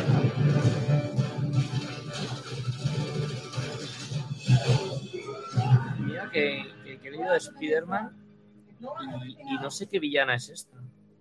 Eh, lo has dicho antes, espera que te lo busco. Pues, pues ha confirmado el nombre, ¿eh? Y, y te juro que he leído todo Ultimate de Miles Morales en Dedico. Todo, ¿eh? Lo tengo en casa. Pero no sé. Ultimate es donde nació Miles Morales dentro de los cómics, por si alguien Mira, tenía dudas. eh, se llama. Joder, ya lo he perdido. Se llama Tinkerer. Tinket, ese es el. Tinkerer, voy a ver quién era Tinkerer, porque a mí me han tratado la duda. A ver si con viendo sus imágenes en los cómics. Vamos, lo único que sí que, o sea, es una maravilla lo que han hecho. Se nota que cuando un Ah, estudio Leñi, el chapucero. Es que el chapucero lo han hecho chica. Se nota que cuando un estudio quiere hacer las Mira, cosas mira, bien mira las puede hacer. calambre, ¿eh? Ya. Eso sí que lo vi, esta imagen. Pintaba muy guay. Guau. Es que Tinkered, claro, es el chapucero, que es un tío que, que eso, es un supervillano que aparece en los cómics, que es el que, mm, que, que les da la- to- todos los cacharros a los malos villanos. De hecho, se vio en la película de Homecoming, que es el que le hace las armas al buitre. Vale, vale, vale. Ese es Tinkered. Entonces, claro, se me ha hecho muy raro verle a- en el videojuego cambiado a una mujer y con esa apariencia. Me encanta también Pues cuando no lo reconocía. esas Mira, cámaras. es invisible. Es invisible también. Por lo que veo, el juego guarda lo que es el mismo modo de pantalla que en el anterior, solo que, solo que la interfaz se ha modernizado. Porque estos son los combos de los artilugios, el medidor de combos para los Sí. ataques y la, barra de vida. O sea, realmente seguimos un sistema de juego, solo que con la interfaz actualizada. Y Qué aparte guay. con los toques de Miles Morales que suelta chispas y, y se hace invisible, cosa interesante.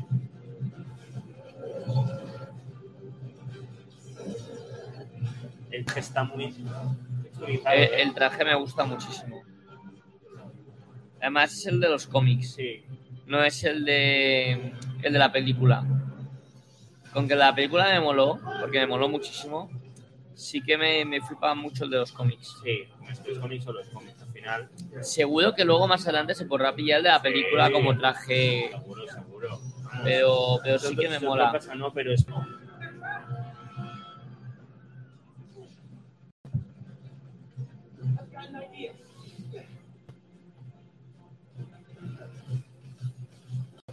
Qué guay. No, el juego mola un montón y me gusta. Y como ya he comentado, Miles es un personaje que está muy de moda. Sí. Porque tras la película, luego, ahora que los cómics también están Típico, recopilando. típico. Sí.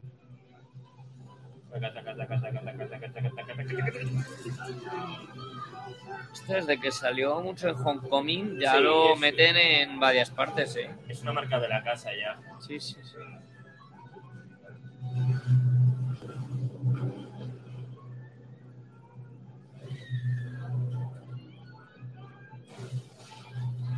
Está muy guay, está muy guay el sistema y me gusta cómo se juega. No sé, yo es que Es que no sabes cuándo es cinemática y cuándo es juego. da ¿eh? igual cuántas veces lo vea, me sigue enganchando igual. O sea, Sí. comparado con el Marvel Avengers, o sea, se nota cuando algo lo hacen bien y cuando Sí. algo es una cagada. Para, sale para Navidades del Sí, 2020. sí, sí, incluso antes, incluso antes. Lo O sea, importante está, que- está previsto para finales de noviembre. Qué guay, pues sí. Lo- bueno, lo que importante es- Porque estos además, exclusivos- eh, además eh, digo yo, o sea, noviembre va a ser un mes muy top en videojuegos porque va a salir Assassin's Creed Valhalla, Star Wars Squadrons y Miles Morales y la PlayStation 5. O sea, que realmente Mm. los gamers van a tener el noviembre muy hecho. De todas formas, PlayStation lo ha hecho muy bien para que aquellas personas que no se puedan comprar la consola de salida, pero quieran jugar a estos nuevos títulos, Spider-Man de Miles Morales va a eh, tener tanto versión en Play 4 como versión en PlayStation 5 y si te lo compras Sí, en PlayStation sí. 4 lo podrás actualizar a PlayStation Sí, sí, 5. sí, sí. Así que lo han hecho muy bien. No, Hombre, yo creo es que que es pero una- es muy bien. razonable al final. A ver, es un juego que merece mucho la pena, por lo que se está viendo, y que, joder, es que Spearman está en auge, y como ya he dicho, Miles Morales es un personaje muy popular tras la tras de la, la película de animación, luego además se quiere hacer serie, y que hemos estado con el videojuego, y Sí, de sí, hecho sí, sí, los sí. cómics ahora mismo lo están reeditando en España, que es muy fácil empezar a leer con Miles Morales, pues es un momento muy guay para meterse con el personaje, Tal cual. tanto en Además- videojuego como en lectura. Hay que recordar que este lanzamiento en PlayStation 5 tiene dos ediciones, la normal y luego tiene una Ultimate que te incluirá el primer juego de Spider-Man, con lo cual si te quieres reenganchar a todo lo que es lo que ha hecho Insomnia Games con Spider-Man, lo puedes hacer y tampoco por un precio muy alto, son 80 euros que, a ver, sí es caro. Pero no son tanto. videojuegos al final. O sea, estás pagando 80 por dos. O sea, Sí, uno por 60 y otro por 20 más o menos. Porque el, sí, no porque Spider-Man está Play está por 20, sí. pues eso digo, te sale por 60 el juego, que está Sí. bien. A ver, si te incluyen más cosillas, Sí, a ver, o sea, Pues es está el guay. juego de Spider-Man 1, por así decirlo, y, y Sí, el luego, y, luego, y luego todos los DLCs que te vendrán con la edición deluxe normal. pues Porque eso está ya está la normal. La deluxe 1, por así decirlo, que es con los DLCs que te traen a veces extras de trajes y tal, y la, y damos la plus, que sería con los DLCs y el juego de Spider-Man.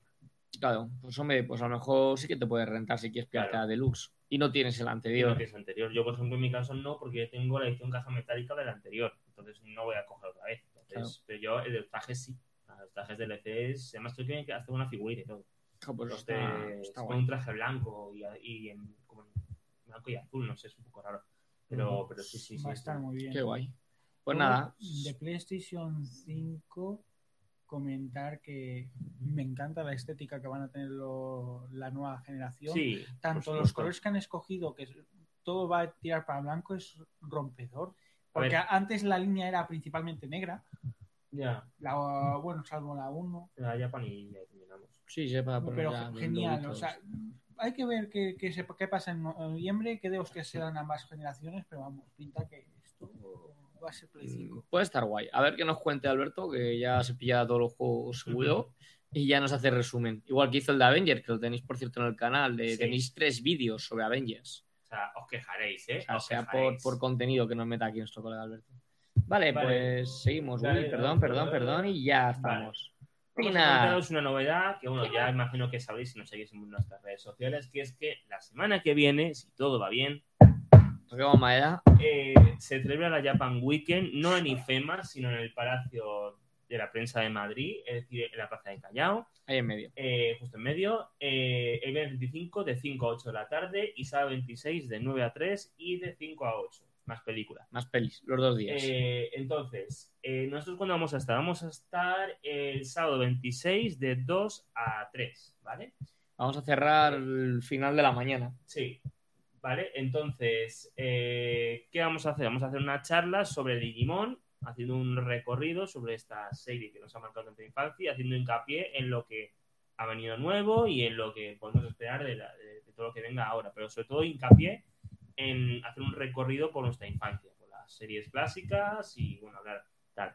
Entonces, em, simplemente que sepáis que si queréis venir a acompañarnos, tenéis que seguir todas las medidas de seguridad pertinentes, mascarilla, distancia de seguridad.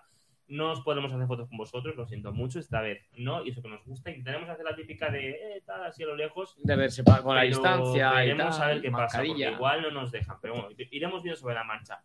Eh, lo dicho, a día de hoy, que es 19 de septiembre, 8 de 9 de la tarde, está a día de hoy activa la Japan Está Weekend. funcionando. La, el lunes se activan medidas nuevas de confinamiento. Veremos si siguen o no. Es más, las entradas están a la venta a través Sí. de la web del Palacio de la Prensa. Eh, Entonces, tienes varias opciones sí. y hay que decir que independientemente de que no sea una Japan Weekend al uso, si te quieres ver ahora mismo en un cine películas como Princesa Mononoke, Mi vecino Totoro, El viaje de Chihiro, tienes en Netflix. hostias, es en pantalla grande. Son Ya. clasicazos que dices, a ver, tampoco es que sea un gran, pero el viaje Chihiro o la princesa Mononoke, que por cierto hicimos un, Hicimos un capítulo especial especial para la Japan Weekend Online, no os lo perdáis. Sí. El caso es eso, que no podéis venir, no pasa nada, el programa estará colgado el día siguiente en nuestro canal, como es habitual. Entonces, pero bueno, si queréis venir, estaréis muy felices. Con medidas de seguridad, por favor. Sí. Y poco más que contaros, que atentos a nuestras redes y a las de ellos, sobre todo, es que ahí es donde vendrá toda la información de primera mano, porque nosotros no tenemos que comunicarlo, pero, con, pero, pero la, la primera información llegará a partir de ellos. Sí, las pelis no sabemos cuál van a poner, ¿no? Es que no lo he buscado, pero tú, eh, Te lo- ¿tú sabes, Aitor, en plan, cuáles son las películas que... Solo si lo sabes, ¿eh? Si no, pero si no no, no, eh, nada. tampoco es, es imprescindible. Mm, Vale, pues bueno, mientras que Sí. lo va buscando, pues ya nos vamos a ir despidiendo. Esto ha sido todo, chicos. Eh, va a haber muchas novedades dentro del canal, ya estáis viendo algunas, pero vamos, que vamos a meter muchísimas más, sobre todo queda. cuando llegaremos a esos mil, que estamos ya a nada. Y eh, sí es verdad que estas semanas pues, no hemos podido subir muchos vídeos, Vale. pero mm, ya a partir de la semana que viene voy a intentar darle chicha porque me estoy leyendo además varios cómics a la vez, o sea, cada vídeo de, de ellos porque están siendo brutales, ya veréis cuáles. Y al verdad nos trae alguna cosilla así chula, así que a ver si vamos a ir teniendo esta tanda de semanas, pues mucho cómic y, y muchas cosas de cine. Pues así como último destacar de las películas, en colaboración con Vértigo, Princesa Mononoke, Mi vecino Totoro y El viaje de Chihiro, y en colaboración con Selecta Visión, eh, Your Name.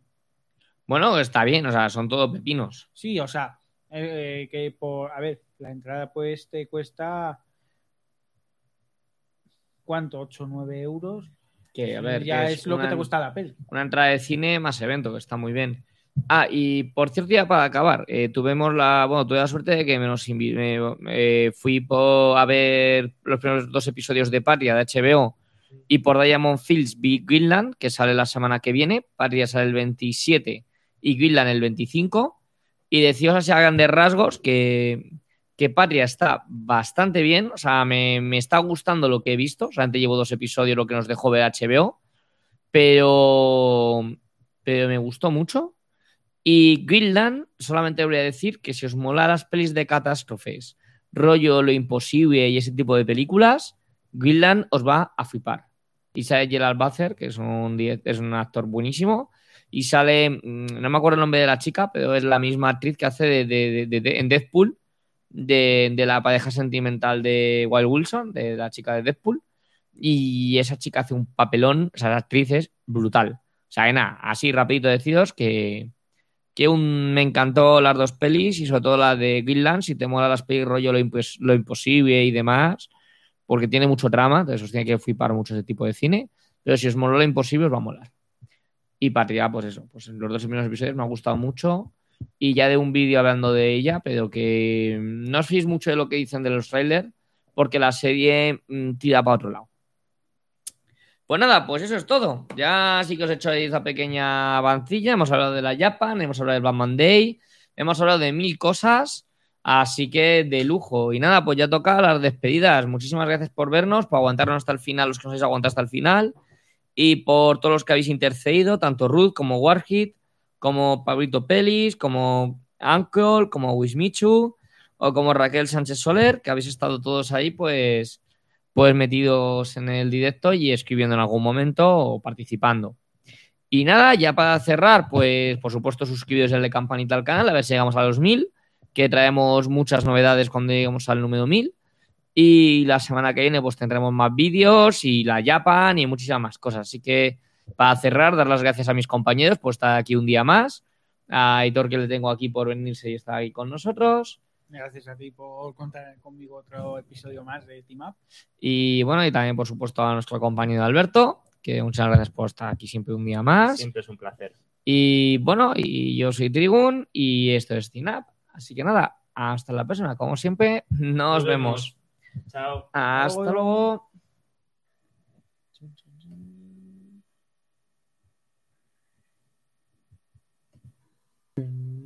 Hasta luego, chicos. Chao.